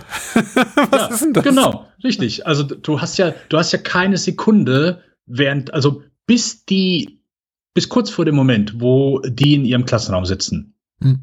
kommt das Gefühl über, ja, okay, gut, der hat einfach nie groß hier äh, unterrichtet und das wird jetzt schwierig für ihn. Hm. Ab dem Moment, wo die im Klassenraum sitzen, habe ich nie das Gefühl, ja gut, der ist halt jetzt hier äh, Fish out of Water Story. Der ist außerhalb seines Elements. Der hat keine Ahnung, wie er denen was beibringen soll. Und äh, das, das sollte ja einfach so der Grundkonflikt sein von diesem Film. Nichts vorhanden. So, die sitzen sich hin, bam, Hm. alles gut. Hier ist Hamlet. Jawohl, das ist das Einzige, was wir jetzt besprechen und alles läuft wie am Schnürchen. Ja, Ja, und dann ist am Ende natürlich, natürlich, äh, er bleibt dann natürlich länger Ja, und natürlich. dann auch das Liedchen, was, was er seiner Klasse beigebracht hat, wird dann plötzlich dafür genutzt, dass natürlich alle auf der Army Base dieses Lied, dieses Marschierlied singen. Äh, nee, sorry. Also das ist, das ist ja halt hier so schade, dass weder auf der dramatischen Seite noch auf der komödiantischen Seite irgendwas rausgeholt wird. Ja, also. Es ist- hier ist einfach so ein Film, wo ich sage, ja, okay, der ist nicht irgendwie komplett, also ist nicht komplett schlecht, aber einfach ist Film mit verpassten Möglichkeiten Mhm. auf so vielen Ebenen, dass ich es einfach, ja, sehr, sehr schade finde. ich, ich fühlte mich einfach an Hausarbeiten aus, aus dem Studium erinnert, in der es eben hieß, du musst 15 Seiten schreiben und man steht bei Seite 7 und stellt einfach fest, da ist nichts mehr und fängt dann an, irgendwie noch mal neue Thesen sich aus dem Arsch zu ziehen oder irgendwie noch ein neues Thema aufzumachen, um irgendwie noch zwei oder drei weitere Seiten zu füllen. Und das war so mein, mein Gefühl beim Gucken des Films, dass ich dachte, nach 45 Minuten, vielleicht eine Stunde, so, das war's doch jetzt eigentlich auch. Alle lieben Mr. Bill, alle Konflikte sind gelöst, Marky Mark ist cool, ähm, spielen Shakespeare, wird gerappt, alle, alle, alle guter Dinger. Gregory Hines irgendwie noch so ein bisschen äh, humoristische Schlagabtäusche, aber äh, der, au- auch der wird eines Besseren belehrt und bekehrt, ähm, weil es darf ja auch keine bösen Menschen bei der Army geben. Und dann geht der Film immer weiter, weiter, weiter, weiter. Und immer so mit, mit Plotversatzstücken. Also ich, wir müssen jetzt auch nicht ewig drauf rumreiten. Ich, wir können jetzt auch gerne zum Ende kommen. Aber Ja, diese ganze, ja. diese ganze Geschichte hier mit, dass das Hops Hops genommen wird für, für sein, Hops wird Hops genommen für sein Drogendelikt und äh, die, die, die nachträgliche Verleihung hier an, an Private Davis für, für seinen Vater, der in Vietnam gefallen ist und äh, die ganze Liebesgeschichte zwischen Mr. Bill und Sergeant Marie, von der ich auch nicht wirklich wusste, warum sie überhaupt an ihm nur ein marginales Interesse hegt. Also er kommt ja so rein in dieses Archiv und sagt, hier, ich brauche Informationen zu XY. Und sie sofort so, oh, hallo, Danny DeVito. Äh, ungefähr doppelt so alt wie ich und halb so groß, aber das ist schon eine gute Partie. Und ich denke mir, also ich, ich möchte jetzt irgendwie auch kein, kein Shaming betreiben, also dafür, dass Danny DeVito eben der Mensch ist, der er ist, weil ich, ich mag ihn total gerne als Schauspieler, Komödiant, aber die ganze Liebesgeschichte mit dieser jungen Frau wirkt so weit hergeholt. Und auch Isabella Hoffmann, die ich in Homicide, einer meiner Lieblingsserien, total mochte, die auch so, so verheizt für, ja, die geht da mit dem Essen, die sind da bei einem Date und dann kommt irgendwie dann, er, er haut ab und dann kommt, glaube ich, noch so eine Freundin und eine Kollege von ihr dazu und sagt, oh, wer war das denn? Und die sagt sowas wie, ich paraphrasiere, ja, ja, heißer Typ, oder? Und ich denke mir, der Film hat das ernst. Ja. ja. Also wie gesagt, ein bisschen zu viel für mich aus dem Arsch gezogen, ein bisschen zu viel Hurra-Patriotismus. Mit letzterem muss ich mich, glaube ich, einfach arrangieren, weil USA ist nicht, ähm, ja, da haben wir, sind wir vielleicht einfach ein bisschen anders, anders gepolt. Äh, das stößt an mir so persönlich ein bisschen übel auf, aber äh, worüber ich nicht hinwegsehen kann, ist einfach die wirklich echt schlichte Strategie, äh, äh, Dramaturgie nach der, auch nach der Methode so Baukasten, äh, wenn irgendwie hier nochmal eine 10 Minuten Plot fehlt, dann erfinden wir doch einfach hier nur einen Handlungsstrang, auch wenn der sich überhaupt nicht organisch ergibt aus dem Ja, Rest des ja. Films. Also, Nee, bin ich, bin ich bei dir. Kein verpasstes Meisterwerk hier gesehen. ich befürchte, es geht äh, qualitativ gar nicht so viel besser weiter. Rendezvous mit einem Engel kam 1996 in die amerikanischen Kinos und ich glaube auch 1996 in die deutschen Mhm. Kinos. Äh, ist wiederum ganz grob gesprochen so eine Art Dramedy, wobei eben der komödiantische Aspekt zunehmend ins Hintertreffen äh, gerät, zumindest im Vergleich zu Renaissance Man, äh, tonal eher vergleichbar mit äh, League of Their Own und überhaupt wirken die Filme, ja, was ihre Stimmung, ihre Tonalität betrifft, äh, im Penny Marshall schaffen der letzten Jahre wirklich wie aus einem mhm. Guss. Auch hier eben ein Mix aus Komödie und Drama, wobei hier eben das Melodrama, die Romanze, die Liebesgeschichte überwiegt und äh, vor den komödianischen Aspekten steht, ganz eindeutig. Die Hauptrollen spielen Denzel Washington, Whitney Houston und Courtney B. Vance und wiederum ist hier auch äh, Gregory Hines zu sehen als äh, wiederum, wiederum als Gegenspieler. Tja, da hatte der anscheinend bei Patty Marshall ein Stein im Brett. Und äh, die Inhaltsangabe liest sich folgendermaßen, geschrieben hat sie Moonshade. In seiner etwas sozial schwachen Gemeinde gilt Reverend Henry Biggs, das ist Courtney B. Vance, als Autorität, die sich für alle einsetzt. Doch jetzt ist Biggs müde geworden und weiß seine Prioritäten nicht mehr zu setzen, so dass schon seine Ehe mit Julia, das ist Whitney Houston, darunter leidet. In seiner Not betet er zu Gott und er schickt prompt Engel Dudley, äh, Mr. Denzel Washington auf die Erde, um Biggs zu helfen. Der will an die göttliche Hilfe jedoch gar nicht zurecht glauben, auch als der Besucher bei ihm zu arbeiten beginnt. Doch Julia findet Dudley sehr sympathisch, der sich wenigstens um sie kümmert. Mhm. Das hat Folgen. äh, wiederum ja. an der Kamera Miroslav Ondricek, wiederum für den Score verantwortlich Hans äh, Zimmer, geschrieben das Drehbuch Ned Moldin und Alan Scott nach äh, dem Original aus dem Jahr 1947. Jede Frau braucht einen Engel, beziehungsweise The Bishop's Wife mit Cary Grant in der Hauptrolle. So. Und die obligatorische erste äh, Frage an dich, wie hat sie dir gefallen? Zum ersten Mal gesehen. Und lass uns das ein bisschen harmloser anfangen. Hast du den, den Film zum ersten Mal gesehen? Äh, ja, ich habe diesen Film zum ersten Mal gesehen. Ich kannte das Poster. Mhm. Also nicht das Poster, es gibt ja verschiedene Poster, aber äh, den habe ich auch bei dem Streaming-Anbieter gesehen, wo ich äh, Mr. Bill gesehen habe. Und dort ist, siehst du so Whitney Houston in diesem hellen weißen Kleid und, und Denzel Washington steht äh, mit seinem Kolgate Weißlächeln so dahinter, ah, ja, und lacht fröhlich. Ähm, ja, und habe ich mir gedacht, okay, ist glaube ich kein Film für mich. Sieht mir ein bisschen zu klischeehaft aus. Und ja, aber ich habe auch, ich muss gestehen, in meinem bisherigen Leben, äh, man würde es nicht glauben, noch nie einen Menschen getroffen, der diesen Film gesehen hat. Ich dachte, du sagst jetzt, ein, du hast so nie Menschen getroffen, der einen Engel gesehen hat oder sowas. Oder einen, äh, einen, einen Filmmenschen gesehen, der einen Engel getroffen hat, so. Äh, das, äh, ich habe vielleicht schon mal jemanden getroffen, der es behauptet okay. hat, aber ähm, es war nicht Courtney B. Vance.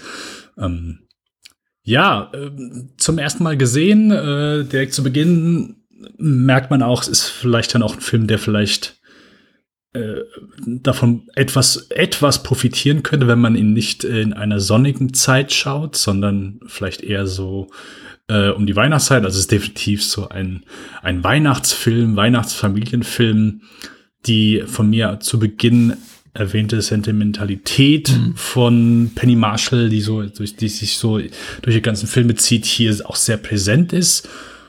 Ähm, ich würde sagen, es ist es ist vielleicht ein etwas besserer Film als Mr. Bill. Ja ich habe trotzdem bei Mr. Bill weniger Langeweile empfunden während des Schauens. Also das hier ist einfach mhm. so gar nicht meins. Und das ist, muss noch nicht mal das gegen den Film sein, das ist halt einfach eine sehr klischeehafte, warme Familienkomödie, Dame, die so, äh, die nach, auch hier komplett nach Schema F abläuft, aber ich glaube, einfach durch diverse, ja, durch, durch ein paar Szenen einfach etwas mehr, oder ich sag mal von der Grundstruktur her, etwas mehr Grundkonflikt auf jeden Fall bietet, als es vielleicht Mr. Bill getan hat. Denzel Washington ist halt, hey, der Typ, selbst wenn, also, ist halt einfach unglaublich charismatisch, äh, auch wenn hier jetzt nicht irgendwie so, ich sag mal, viel aus der Rolle rausgeholt wird, weil er einfach so den, den netten Engel spielt, aber Denzel Washington kannst halt einfach immer gut gucken, das ist, ja, der ist halt einfach immer gut. Ein paar Szenen, wo mir etwas vielleicht zu viel gesungen wurde. Also, mhm. das ist jetzt so nicht so mein Fall gewesen. ah, ja, keine Ahnung. Ist halt unglaublich seichte Unterhaltung und ja, also Ich habe ihn jetzt gesehen, wird auch kein Film sein, den ich, den ich noch mal schaue. Ich habe jetzt auch kein Bedürfnis zu sagen, hey, vielleicht hittet der ja anders, wenn ich den um die Weihnachtszeit schaue. Nee, da, da habe ich dann den einen oder anderen Film ähm, nett, aber ich fand ihn sehr äh, langweilig. Für meine Sehverhältnisse. ich finde es total ja. sympathisch und, und, und, lieb, wie du dich davor, davor gedrückt hast, jetzt zu sagen, der Film ist langweilig, als ob du dich so ein bisschen dafür schämst, das zu sagen. Weil, naja, äh, tu, ganz ehrlich, tue ich manchmal, mhm. weil ich auch immer das Gefühl habe, dass es so absolut mhm. das langweiligste, das heißt schon wieder, äh, also das uninspirierteste, was du über einen Film sagen kannst äh, ja, der Film ist langweilig. Ja, okay, gut. Warum ist er denn langweilig? Aber ich habe hier wirklich ein äh, sehr betäubendes Gefühl der Langeweile äh, verspürt. Womit du recht hast, und ich glaube, wir gehen tatsächlich auch mit dem Wort hier nur sehr, sehr also sehr, gehen sehr vorsichtig damit um, benutzen es nur in homö homöopathischen Dosen. Das glaub, deswegen glaube ich, man, man kann das schon mal so ja, äußern. Genau. Man kann das schon mal so äußern. Also wir sind hier nicht ein Film-Podcast-Format, in dem wir jeden zweiten Film abwarten mit, äh, langweilig, nächster bitte. Ich meine, es ist jetzt auch keinen Sinn, darüber zu reden. Äh, Stichwort reden. Ich denke, du hast eigentlich in sehr wenigen Sätzen schon adäquat zusammengefasst, wie was das für ein Film ist. Mir geht's da sehr ähnlich. Ich denke, er ist, und ich glaube, deswegen fällt es einem auch so ein bisschen schwer zu sagen, der ist nicht so gut und er ist auch ein bisschen langweilig. Der, der, der Film hat eben schon das Herz am rechten Fleck. Ich glaube, der will was Gutes. Mhm. Die Geschichte ist eigentlich auch eine zeitlose. Hm, Denzel Washington hat sich sehr ähm, wohlwollend über die ganze Produktion, er hat das ja mitproduziert, auch geäußert und gesagt, das sollte einfach auch ein Film sein für, für eine schwarze Zielgruppe, ähm, auch ein Film, der in Hollywood einfach einen Platz schafft, in der schwarzen Hollywood-Community, der einfach äh, äh, People of Color hier in Lohn und Brot stellt, hinter den Kulissen und vor der Kamera. Und das hat er eben auch geschafft. Und ich glaube, der Film hat am Ende des Tages auch, auch sein Geld eingespielt, wenn er auch kein wahnsinnig großer Hit war. Von der Kritik wurde er eher kritisch betrachtet, also ähm, tendenziell eher negativ behandelt gespielt. Ähm, spiegelt auch ungefähr mein Empfinden wieder. Ich gucke mir den an und denke mir, ja, das ist schon alles cool so. Ich mag Denzel. Ich habe niemals eine besondere Affinität gehabt zu Whitney Houston als Star, noch zu ihrer Musik, muss ich ganz ehrlich sagen. Dabei, Tito ich meine, ich bin eigentlich in die Generation Bodyguard reingeboren. Also ich war junger Teenager, als der im Kino war und das ein Riesenhit war. Und ich war eben auch ein junger Jugendlicher, als äh, Whitney Houston ihre größten, größten Chart-Erfolge hatte. Aber das ist einfach nicht meine Musik. Äh, sie machen beide ihre Sache okay. Äh, die Möglichkeiten einfach, die Denzel Washington hat, sind einfach größer, weil er schauspielerisch tausendfach begabt ist als Whitney Houston. Und Whitney Houston kann eben singen dafür ist er gnadenlos falsch besetzt in der Rolle, die sie hier spielt, also als, hm. als Hausmütterchen. Ich habe mir das keine Minute abgenommen. Die ist einfach so ein, ein gla glamouröser Star. Das ist, ich weiß nicht, also ähnlich überzeugend wäre 1996 Michael Jackson als Holzfäller in Kansas gewesen. War, war, war mein Gefühl die ganze Zeit, als ich das sah. Das, das funktioniert aber einfach nicht. Das kannst du nicht machen. Wofür ich aber echt dankbar war, das waren die Nebenrollen. Ich finde Courtney B. Vance super. Er ist, er, ist, hm? ist total glaubwürdig als etwas hilfloser, schussliger, aber wohlwollender Priester, der immer das Beste will und es einfach nicht schafft, das Ganze in die Tat umzusetzen. Ich mochte Gregory Hines hier wiederum als Gegenspieler. Allein als so diese ersten Werbespots mit Gregory Hines, der über die über die Bildschirme flackern zu Beginn, Beginn und er schreibt so, hey, hey, hey, ich bin's, Immobilien Joe. Dachte, da dachte ich ja, cool. Äh, ich, ich bin gespannt darauf, mehr von ihm zu sehen. Leider verschwindet er zu großen Teilen aus der Handlung. Äh, und der Rest ist eben, sind eben sehr, sehr viel mit Denzel und Whitney gestrandet und das ist leider nicht der interessante Part des Films. Alles rund um hier Courtney B. Vance als Priester, als Henry finde ich spannend. Der Rest ist ja, Denzel macht Whitney schöne Augen und dann gibt's so eine halbgare, halbgare Dreiecksgeschichte, wo Denzel als möglicher Love Interest und für Whitney in, in, in Frage kommt und die Ehe vielleicht auch von äh, des Priesters Henry zerstören konnte, was natürlich niemals, die Gefahr droht natürlich niemals wirklich, weil er ist natürlich ein Engel und hat, wie wir alle aus Kevin Smith Filmen wissen, keine Geschlechtsteile und äh, ah, ich weiß nicht, zu viele Songs, da schon recht. Ich fand auch die Szene, als Denzel und Whitney übers Eis rollern da sehr, sehr schwierig. Also der Film ist einfach, einerseits will er eben Whitney Houston als glaubwürdige äh, Hausfrau und Mutter inszenieren. In, mit nicht viel Geld auf dem Konto. Dann wiederum packt er sie eben in solche Szenen, in der sie eben übers Eis rollern Mhm. darf, in den Augen eines der attraktivsten Stars von Hollywood, in den Armen eines der attraktivsten Stars von Hollywood und sie darf dann ihre, ihre, ihre, ihre Balladen schmettern in, in, in, in einer schummrigen Bar mit Lionel Richie am Klavier und ah, es ist schwierig. Also ich, ich denke, man kann so einen Film machen. Man muss ihn allerdings ein bisschen, auch hier wiederum das Wort Glaubwürdigkeit, man muss es ganz ein bisschen glaubwürdiger gestalten und das schafft der Film einfach nicht. Das ist eine, eine zu zuckersüße, in, in Zuckerwatte gepackte Version des wirtschaftlich prekären Teils von New York oder einer Community, die das hätte man anders angehen müssen, denke ich mal. Und vielleicht ist Mhm. dafür auch Paddy Marshall nicht die richtige Regisseurin. Ich weiß es nicht. Es ist alles zu viel Hochglanz und um, um da wirklich mitzufiebern und ja, wiederum mit zwei Stunden Laufzeit auch einfach mal 30 Minuten zu lang. Aber dann, Ja, ey, dann ja. hätten nicht irgendwie acht bis zehn Whitney Houston Songs wahrscheinlich in, in den Film gepackt, gepasst, die auch alle immer ausgespielt werden. Also, dass sie die falsche ist, ich glaube schon, dass sie, also das ist schon so das, was ich, äh, so was sich so ein bisschen auch durch die Filmografie zieht. So die Mischung von Humor, aber auch trotzdem so traditionellen Hollywood-Filmen, die so diese Mischung aus Feel Good und äh, und ja sentimentalen Szenen und Storylines hätte ich schon gedacht, dass das so ein Material ist, wo ich sage, da kann sie irgendwie glänzen. Mhm. Aber äh, also ich bin halt auch gar nicht affin jetzt hier für diesen Film, dem halt auch in meinen Augen völlig der Humor fehlt und wirklich sehr auf wirklich sehr sanfte Familienunterhaltung gebürstet ist. Das ist mir, der zum aktuellen Zeitpunkt noch keine Kinder hat, bisschen zu wenig. Ich glaube, also das wäre ein Film gewesen, den ich vielleicht damals als Kind hätte den vielleicht so ganz gut gucken können. Ich musste hier an, äh, ich habe, den habe ich als Kind habe ich den ein, Mal gesehen, aber mittlerweile auch keine Erinnerung mehr. Äh, wie, ich weiß schon gar nicht mehr, wie der heißt. Ich wollte gerade sagen Hulk Hogan, aber nee, das ist es nicht. Äh, wie, wie heißt der? Oh, äh, hier mit ähm, Mr. äh, B. ist Paul Hogan.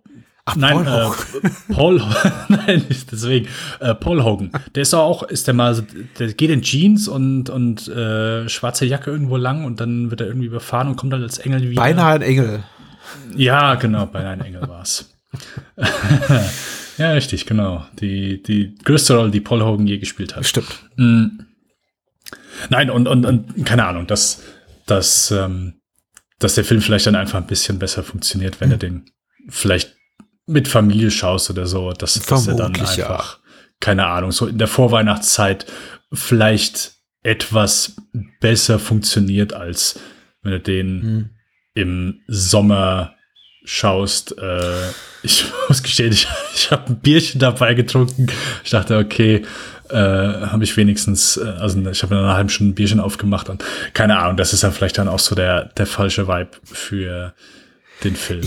Und das ist ja halt auch so, also ist vielleicht ein komischer Vergleich, aber ist mir eben eingefallen, Titanic zum Beispiel. Ein, also der von James Cameron, ein sehr episches Melodrama und wo du aber auch sagen musst, hey, der, der Film funktioniert als Melodrama, als ganz klassisches Melodrama, wirklich sehr gut. Ich finde den auch sehr gut, aber muss dann auch offen dafür sein. Wenn du dann auch nicht offen für sowas bist, dann kann sowas halt auch so komplett kehrt sein und du halt sehr abgeturnt dann eben davon bist. Und hier geht's mir einfach so mit diesem, ja, ich sag mal, sehr klischeebehafteten Familienfilm, wo ich dann vielleicht gar nicht so offen dafür bin und dass der Film dann auch wirklich so als Ganzes äh, wenig funktioniert. Und auch so ein bisschen, keine Ahnung, gefühlt frei von Humor ist oder irgendwie, ja, Humor ist, wo ich sage, drüber lachen kann, weil es ist dann sehr, sehr familienfreundlicher Humor, wenn überhaupt mal was da Ich habe mich ist. gefragt, ob der Film vielleicht gelungener wäre, hätte man diese ganze angedeutete Dreiecksgeschichte rausgelassen, dieses ganze Eifersüchteleien-Ding zwischen äh, Henry und Dudley, weil natürlich schon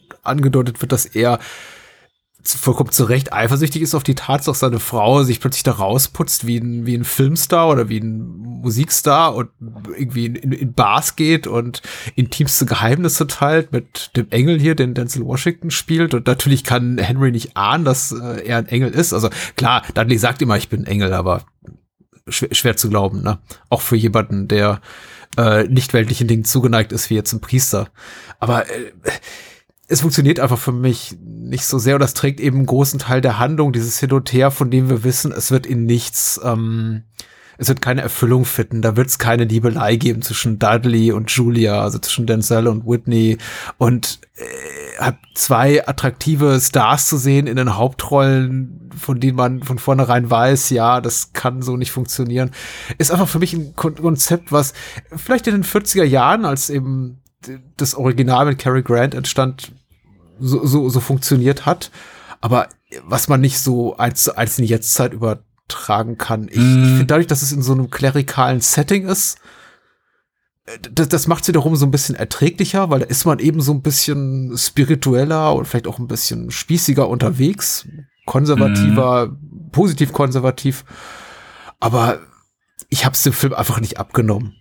Ich habe es dem Film nicht abgenommen gebe dir aber vollkommen recht. Ich glaube, dass, dass sich der Film wunderbar eignet für einen vorweihnachtlichen Abend auf der Couch mit der Familie beim dritten Glas Glühwein. Das mag dann irgendwie einfach das bessere Setting sein. So tatsächlich ja, ja. Äh, zum ersten Mal jetzt alleine geguckt äh, mit analytischem Blick äh, auf dem heimischen Fernseher ohne meine Familie war das so, oh ja, ich weiß nicht, ob ich da noch Bock drauf habe und hab dann auch irgendwann ja. tatsächlich, genau wie du bin ich gedanklich, habe ich begonnen so ein bisschen abzudriften.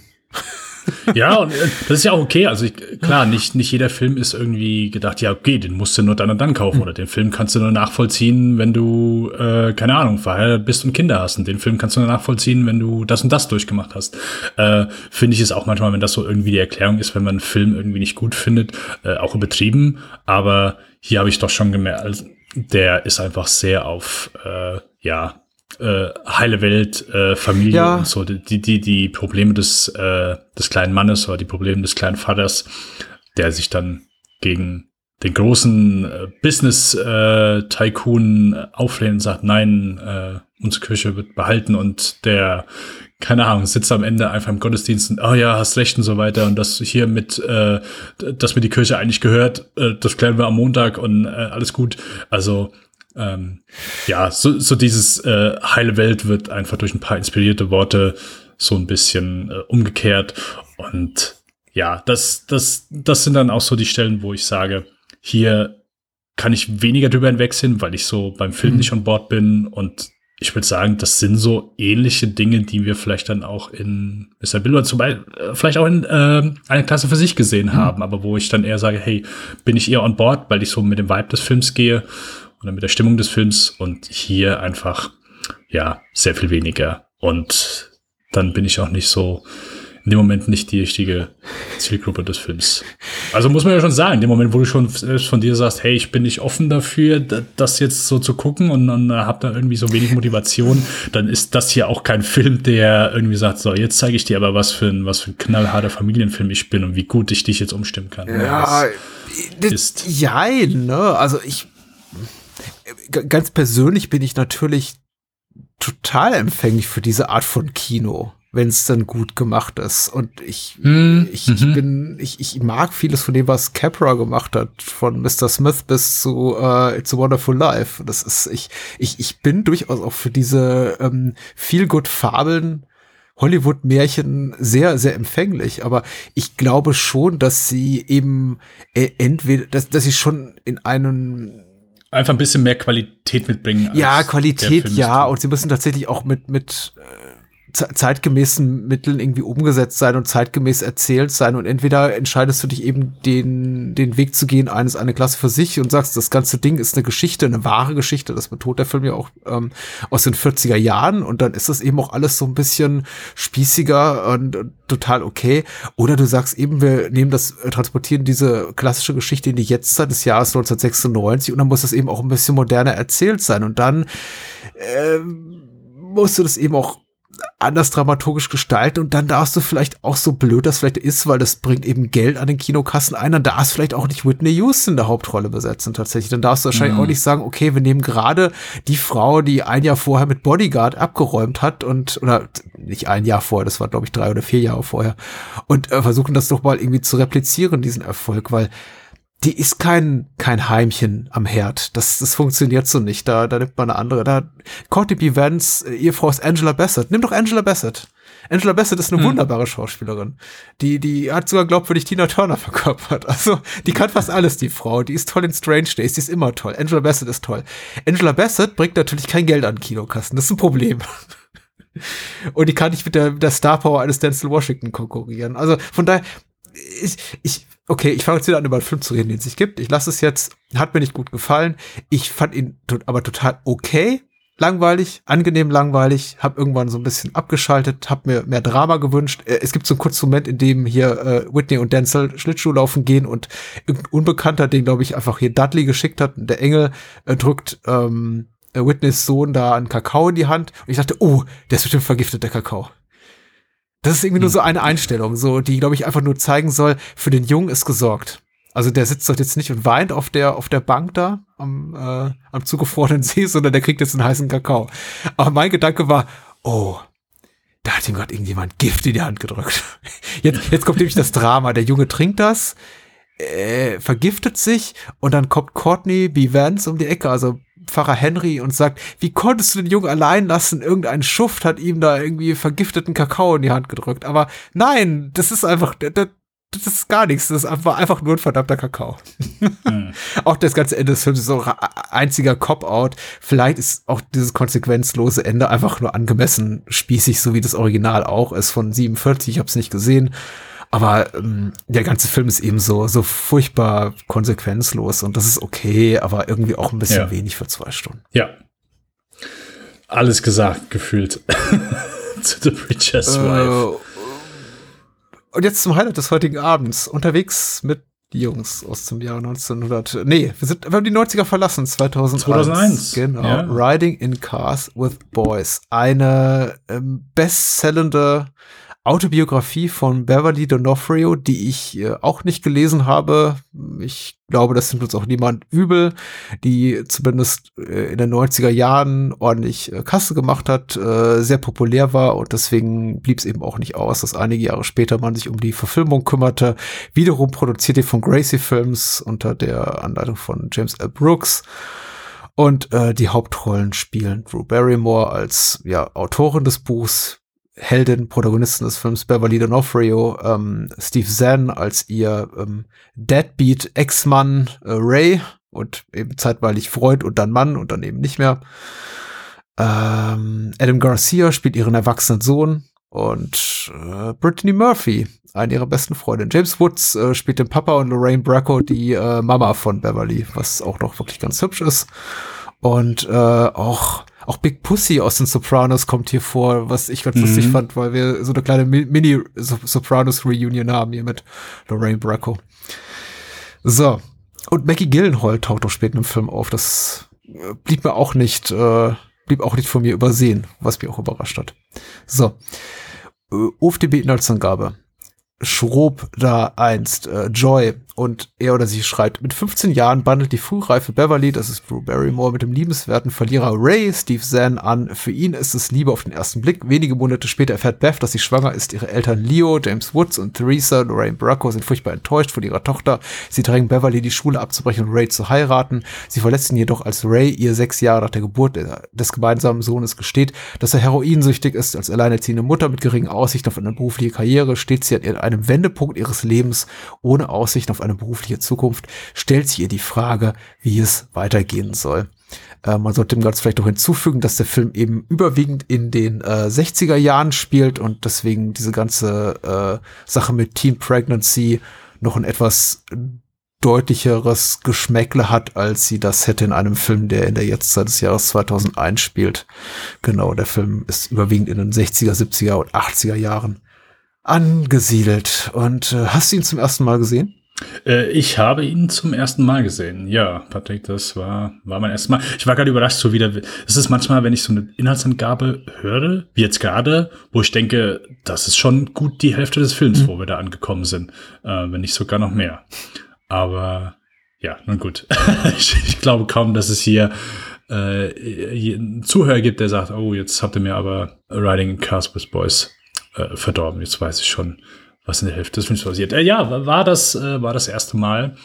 Und auch wenn ich jetzt nicht sage, dass das hier das verborgene Highlight ist mhm. aus Penny Marshalls Karriere, würde ich sagen, hat er mir schon ein Stück weit besser gefallen als ja. äh, Mr. Bill und Rendezvous mit einem Engel. Ähm, das muss ich ganz klar sagen. Hätte ich nicht erwartet, muss ich gestehen. Ich äh, habe erwartet, dass es eher andersrum ist, aber ähm, der ist dann doch einfach von, von, Story und vom Grundkonflikt her, auch wenn er sehr episodenhaft wirkt, aber da einfach wesentlich stärker als die zwei vorherigen Filme. Der hier ist, so würde ich sagen, am wenigsten von dieser Sentimentalität vorhanden. Also, die, also hier habe ich am wenigsten so dieses, ja, keine Ahnung, diesen Hollywood-Kitsch, äh, nicht negativ noch positiv gemeint, sondern einfach nur als als Teilelement eines Films oder der bisherigen Filme, sondern habe das hier schon so halb als, als Drama wahrgenommen. Und auch, ich sag mal, so das ja, Schicksal, was, was unsere Hauptcharakterin, äh, Hauptdarstellerin hier in dem Moment trifft ähm, und so die Setbacks, die sie halt hat, wo es, wo sie immer gefühlt, ja, aber sie will ja immer gerne nach New York, äh, wird aber immer so ein bisschen zurückgeworfen von diversen,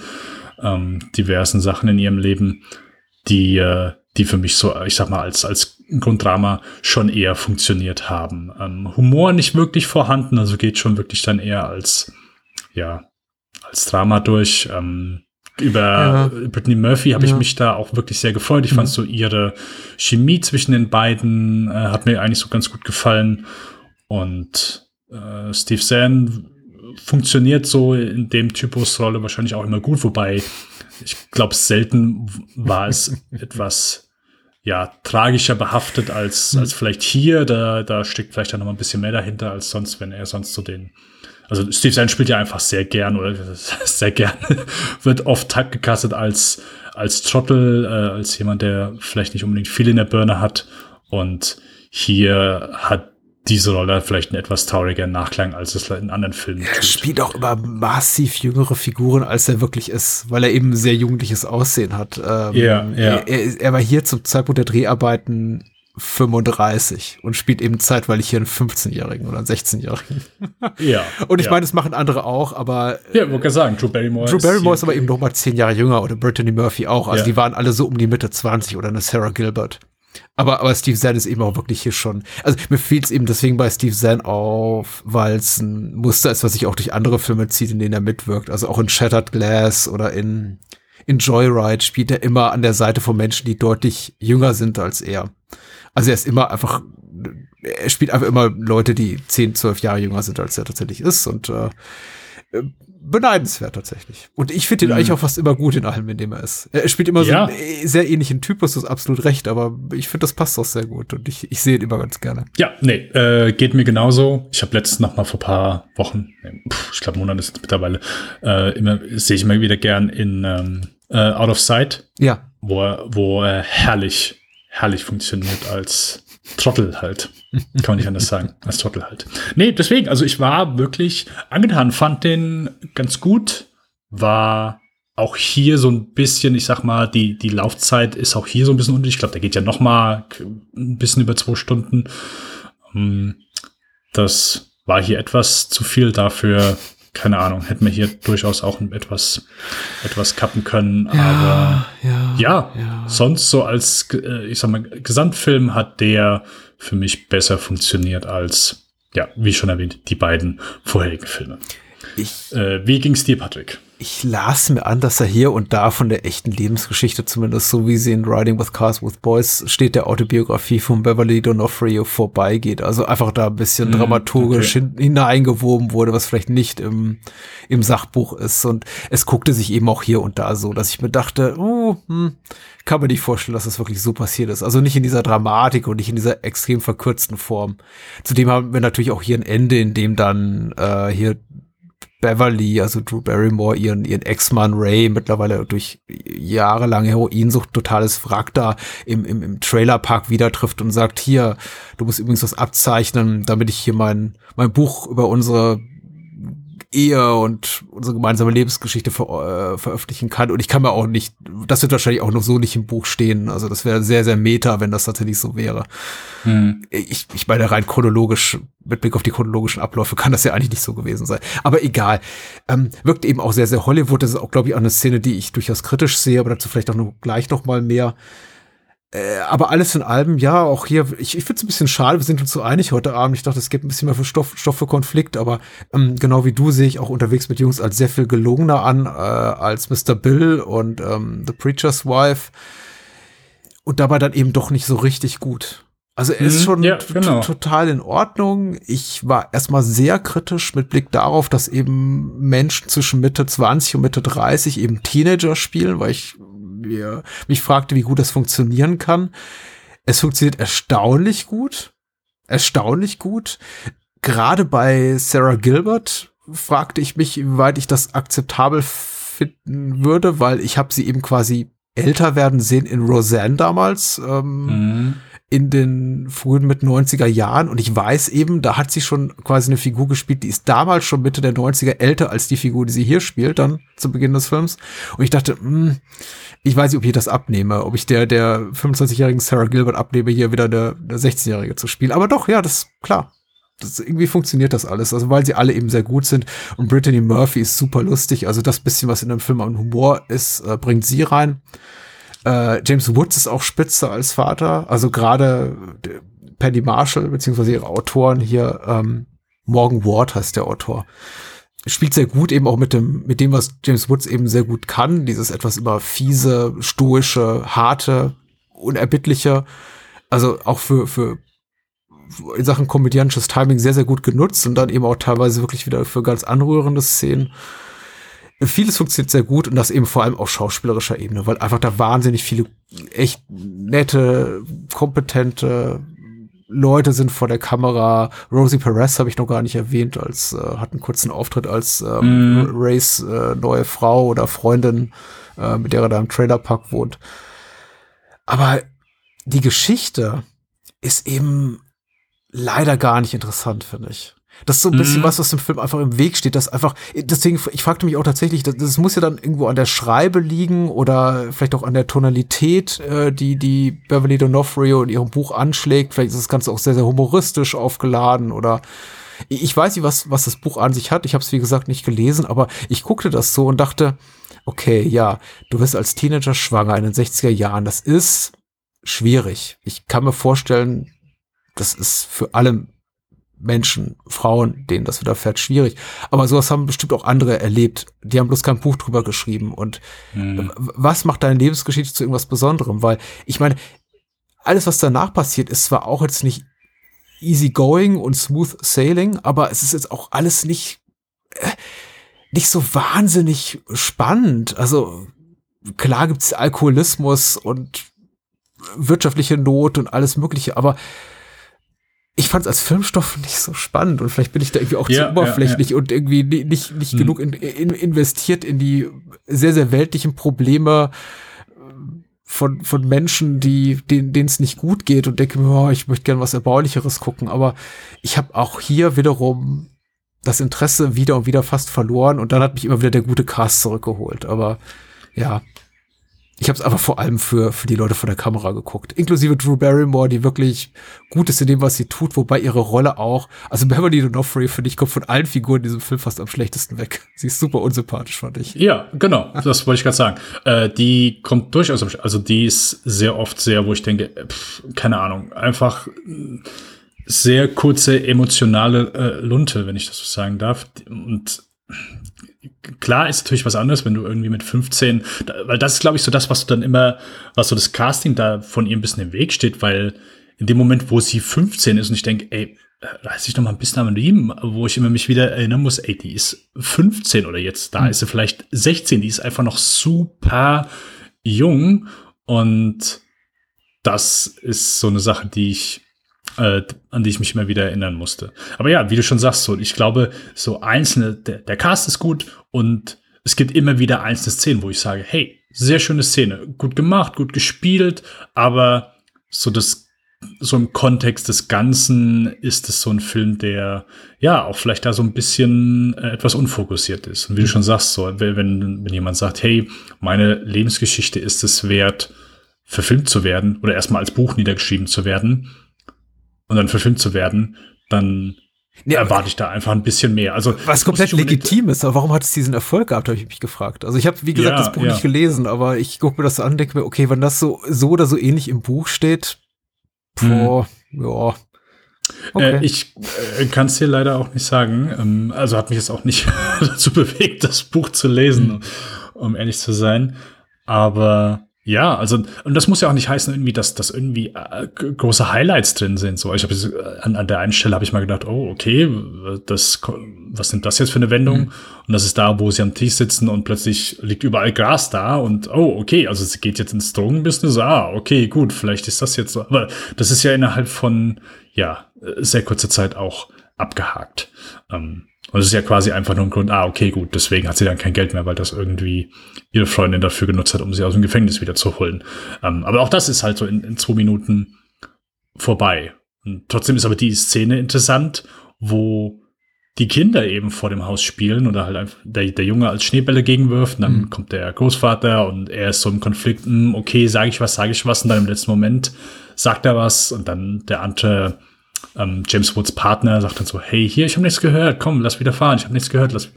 Also, weißt du, so die Grundkonstellation ist super. Okay, der Junge ist erst im Konflikt, sag ich was, sag ich nichts, sag ich was, sag ich nichts. Dann sagt er was, dann ist so Grundspiel, okay, komm, hier, der Partner sagt hier, nee, komm, wir fahren wieder. Und aber James Woods ist dann einfach sehr korrekt und sagt, nee, äh, ich verhafte jetzt meine Tochter. Und, dann, und das habe ich halt immer wieder, dass ich einzelne Szenen mhm. oder auch die Szene, wo Steve Zahn dann seinem Sohn Tschüss sagt. Also hat mich wirklich bewegt. Fand mhm. ich sehr, sehr traurig auch. Wo, und ähm, die Szene vorher, wo, wo er halt sagt, hey, hier, ich nehme schon so lange Heroin und so weiter. Also der Film hat ganz viele Szenen, wo ich sage, ja, wirklich starke Szene, aber so im Gesamten hat es einfach nicht so für mich zusammengepasst. Also es ist einfach eine Ansammlung von vielen guten Szenen, aber der, der rote Faden hat sich ja, bei mir nicht so wirklich, ist nicht, nicht übergesprungen. Ja, ich weiß auch nicht, wie das rüberkommt. Ich habe immer das Gefühl gehabt, die einige, einige schauspielerische Leistungen sind so gut, dass ich mit ein ums andere Mal dachte, die sind eigentlich, dieser Film ist dieser Leistung nicht, nicht würdig. Also gerade James Woods, von dem man persönlich halten kann, was man mag, aber der einfach auch toll aufgehoben hier ist in dieser Rolle und auch mm. sonst wie auch ein toller Schauspieler ist. Aber ich glaube, so ein ähnliches Gespräch hatten wir, als wir über Salvador gesprochen haben. Ähm, und, und, und Steve Zahn ist auch so gut, Sarah Gilbert ist so gut und Brittany Murphy.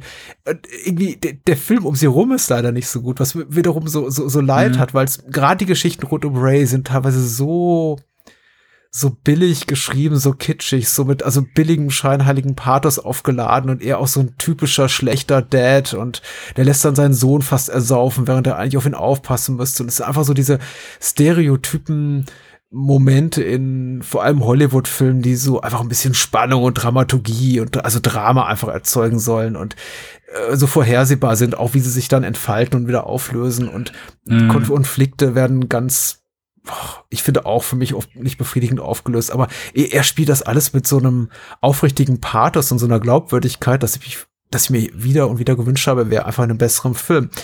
Nochmal, ich, ich fand unterwegs mit Jungs echt ganz okay. Ich fand ihn wirklich gut, aber ähm, mhm. ich, ich wünschte, er wäre, er wäre besser, weil ich einfach denke, die, ähm, die schauspielerischen Leistungen hätten es hergegeben. Und auch hier denke ich genau wie äh, ähnliches. Also es gibt viele Parallelen zu anderen Filmen, auch dass eben hier die quasi die prominente Nebenrolle Steve Zahn äh, interessant ist als die Hauptfigur Drew Barrymore, genau wie äh, Laurie Petty interessant ist eigentlich als Gina Davis. Ähm, aber eine andere Parallele ist die, finde ich, zu Mr. Bill, nämlich, dass ich auch finde, das Interessante an, an Riding Cars with Boys ist eigentlich in der ersten Stunde des Films ungefähr erzählt. Und dann geht's eigentlich nur darum, dieses, dieses Szenario weiter zu verwalten. Weil die ungewollte Schwangerschaft ist da, der Konflikt mit den Eltern ist da. Übrigens auch ganz toll hier die, die Rede von James Woods bei der Hochzeit mit, ähm, es gibt Tage, ja. die man feiern sollte. Heute ist keiner dieser Tage. das ist wahrscheinlich der größte Lacher des Films.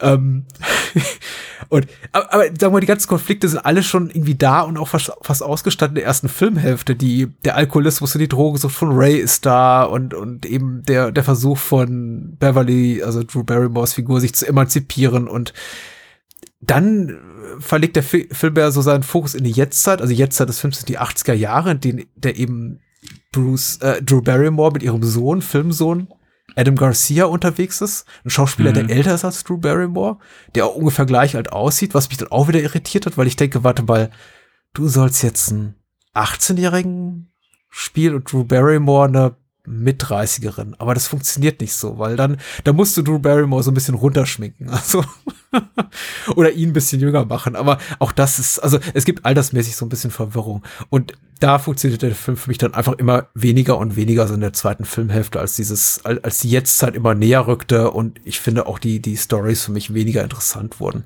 Und äh, so sehr ich es eben Beverlys Figur irgendwie insgeheim trotz ihrer Unsympathie gewünscht habe, dass sie da auf eigenen Füßen steht, so relativ belanglos, beliebig und uninteressant fand ich das dann, die Geschichte ja, einfach. Ähm, während des ganzen Films auch so die, die, die Sprünge immer wieder in die Jetztzeit haben mir auch nicht viel gegeben, muss ich sagen. Fand aber dann doch die letzte Szene, mhm. beziehungsweise einfach so der letzte Part, gerade wenn sie dann, ähm, wenn sie Ray dann noch mal besuchen, fand ich stark, fand ich auch wirklich gut und, und, und gerade auch so die Tatsache, dass er einfach dann so bei Stunde äh, rum, vielleicht sogar ein bisschen mehr, ähm, aus dem Film verschwindet und wir sehen ihn nicht mehr und sehen ihn dann aber noch mal gegen Ende mhm. und keine Ahnung, ihm er sieht offensichtlich nicht gut aus so und und ist einfach nicht in einer guten Situation. Also das das hat mir dann noch mal fand ich erstmal, ich, persönlicher Abschluss will ich nicht sagen, aber so, aber dass sein Charakter einfach nochmal einen Auftritt bekommt und auch so die Situation so, hey, hier äh, ist das einfach noch ein bisschen was. Wie hast du das wahrgenommen, die Szene? Also ich, ich, ich finde, er spielt das super. Ich finde auch diese Vergesslichkeit, einfach diese Drogen- und Alkohol-induzierte, einfach dieser Gedächtnisverlust, unter dem er offenbar leidet und dass er nicht mal mehr irgendwie Geschehnis in seinem Leben richtig zuordnen kann und seinen eigenen Sohn vergessen hat zwischenzeitlich. Das fand ich super. Super auch gespielt von, von Zan. Aber dieses ganze Setting mit diesem Trailerpark, das stank für mich schon so ein bisschen nach, nach wirklich ekelhaftem Klassismus tatsächlich. So wie, wie bringen wir auf den Punkt, dass dem wirklich schlecht geht?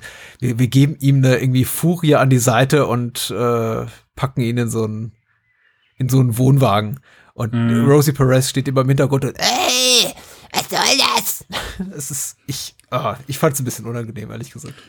Ja, ich muss euch, also. Arme Rosie glaub, Perez. Nein. So eine äh, undankbare Rolle. Ja, nein, kann ich, kann ich nachvollziehen, aber gerade so in bei all den Filmen jetzt von Penny Marshall so sind manchmal so vielleicht dann so die, die simplen Wege, die, die sie halt einfach immer gewählt hat, aufgrund von so der, der Hollywoodisierung von seiner mhm. Film, ihrer Filme. Also es ist ja, geht ja alles immer so die, die gleiche Richtung. Das ist ja, ich sag mal, kein, der, der Film hier wahrscheinlich so am meisten so, wo du sagen okay, gut, hier haben wir wirklich einen, einen eher Drama dabei und der fühlt sich am wenigsten nach so diesem einem quote-unquote äh, Hollywood-Film an.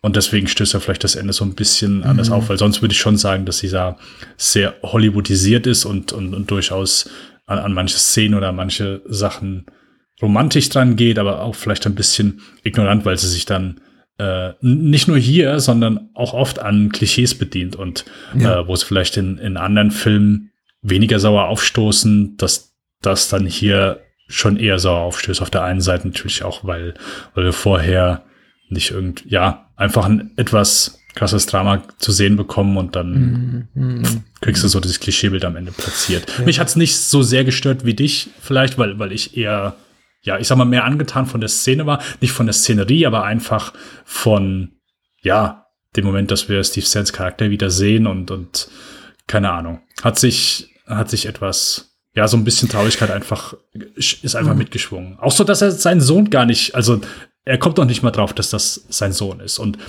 mein erster Instinkt ist auch in dem Moment zu lachen, weil Steve Zahn halt einfach so, ja, du lachst halt einfach mhm. in vielen Filmen, aha, guck mal, was das halt für ein Trottel ist. Aber in der Szene ist es einfach nicht zum, zum Lachen und es ist dann halt eher tausch, oh ja, oh, du bist mein Sohn, oh, okay. Und ja, das Ja. waren so die gemischten Gefühle, die bei mir mitgeschwungen sind. Ja, ist für mich nachvollziehbar. Ich meine, wie, wie gesagt, auch gut gespielt und ich habe jetzt auch oft genug betont, dass ich das hier ma- makellos da, dargeboten finde. Oh Gott, oh Gott, was für Mhm. Sätze. äh, es reicht jetzt auch langsam. Und ähm, äh, auch, auch das Drehbuch gibt einiges her. Ich fand eben einfach bloß das Setting zu, Mhm. zu klischeebeladen, einfach zu abgegriffen und für mich einfach Mhm. so ein bisschen die, ähm, ich glaube, Shorthand, was ist das, äh, der, der gute deutschsprachige Begriff dafür? Irgendwie so eine Art Abkürzung, einfach eine dramaturgische Abkürzung, um zu sagen, ah, guck mal hier, denen geht's richtig schlecht hier, die wohnen in einem Trailerpark. Hm. Ich hätte mir da einfach ein bisschen, mag der Wahrheit entsprechen, der, der vermeintlichen des Buches von Beverly D'Onofrio, ähm, ich hätte mir da einfach ein bisschen weniger abgegriffenes Filmbild einfach gewünscht. Das hat mich so ein bisschen enttäuscht, nachdem ich äh, schon das Gefühl hatte, dass der Film lange Zeit schon für mich eine relativ große Wahrhaftigkeit ausstrahlt, nachdem für mich insbesondere eben Mr. Bill und Rendezvous mit einem Engel sehr stanken nach, wir zeigen jetzt mal durch die Hollywood-Linse, wie die einfachen Leute da unten leben. Das hat eben für mich überhaupt nicht funktioniert. Die einfachen Leute da unten sehen eben aus wie Marky Mark und Whitney Houston. Hat für mich, hat für mich überhaupt nicht funktioniert. Und ich war echt sehr dankbar, lange Zeit unterwegs mit Jungs, dass sie eben so frei sind von diesen offensichtlichen Klischees, Klischeebildern. Und ähm, dann am Ende eben nicht mehr. Aber na gut, also wie gesagt, der Film hat genug Pluspunkte, kein, kein Meisterwerk. Wiederum eine halbe Stunde länger, als er sein sollte. Aber hey, das ist, ähm, ich, ich bin glücklich über so ein versöhnliches Ende mit Penny Marshalls Filmkarriere, weil mein, meine größte Sorge nach und wo mit einem Engel war, oh je, bitte, bitte nicht schlechter Mhm. als Mr. Bill jetzt noch. Ja, äh, ganz ehrlich berechtigt. Also ich habe das Poster gesehen und dachte, okay, gut, wird halt auch wieder so, ja, glaube ich, eine, eine absolute Klischeebombe. Und da ist aber dann, glaube ich, eher dann hier der Marketingabteilung zu schulden, weil die lassen hier etwas mehr romantische Komödie äh, oder romantische Familienkomödie äh, erwarten, als, äh, als es der Film dann letztendlich ist. Und da bin ich auch happy drüber, weil ich hatte bei keinem der drei Filme die Erwartung, dass da was mehr als Solides rauskommt. Ähm, beim, beim mittleren Film ist es auch nicht gewesen, aber jetzt so als Abschluss, dass wir da noch mal zumindest, dass ein solider Film draus geworden ist, da äh, bin ich bin ich auch happy drüber. Ja, versöhnlicher Abschluss auf jeden Fall. Äh, noch versöhnlicher gestaltet sich dieser Abschluss äh, aufgrund der Tatsache, dass wir einem wirklich äh, einer spannenden Filmografie entgegenblicken können, die äh, den Rest des Jahres für uns bestimmen wird. Ich glaube ziemlich glatt, ja, könnte man so behaupten. Nämlich ähm, bis inklusive Dezember werden wir sprechen über das Schaffen eines Mannes, der Hollywood im Sturm eroberte in den späten 90er Jahren. Sag mal aber kurz vorher, damit Menschen uns auch noch zuhören, wo man dich sonst so hören kann.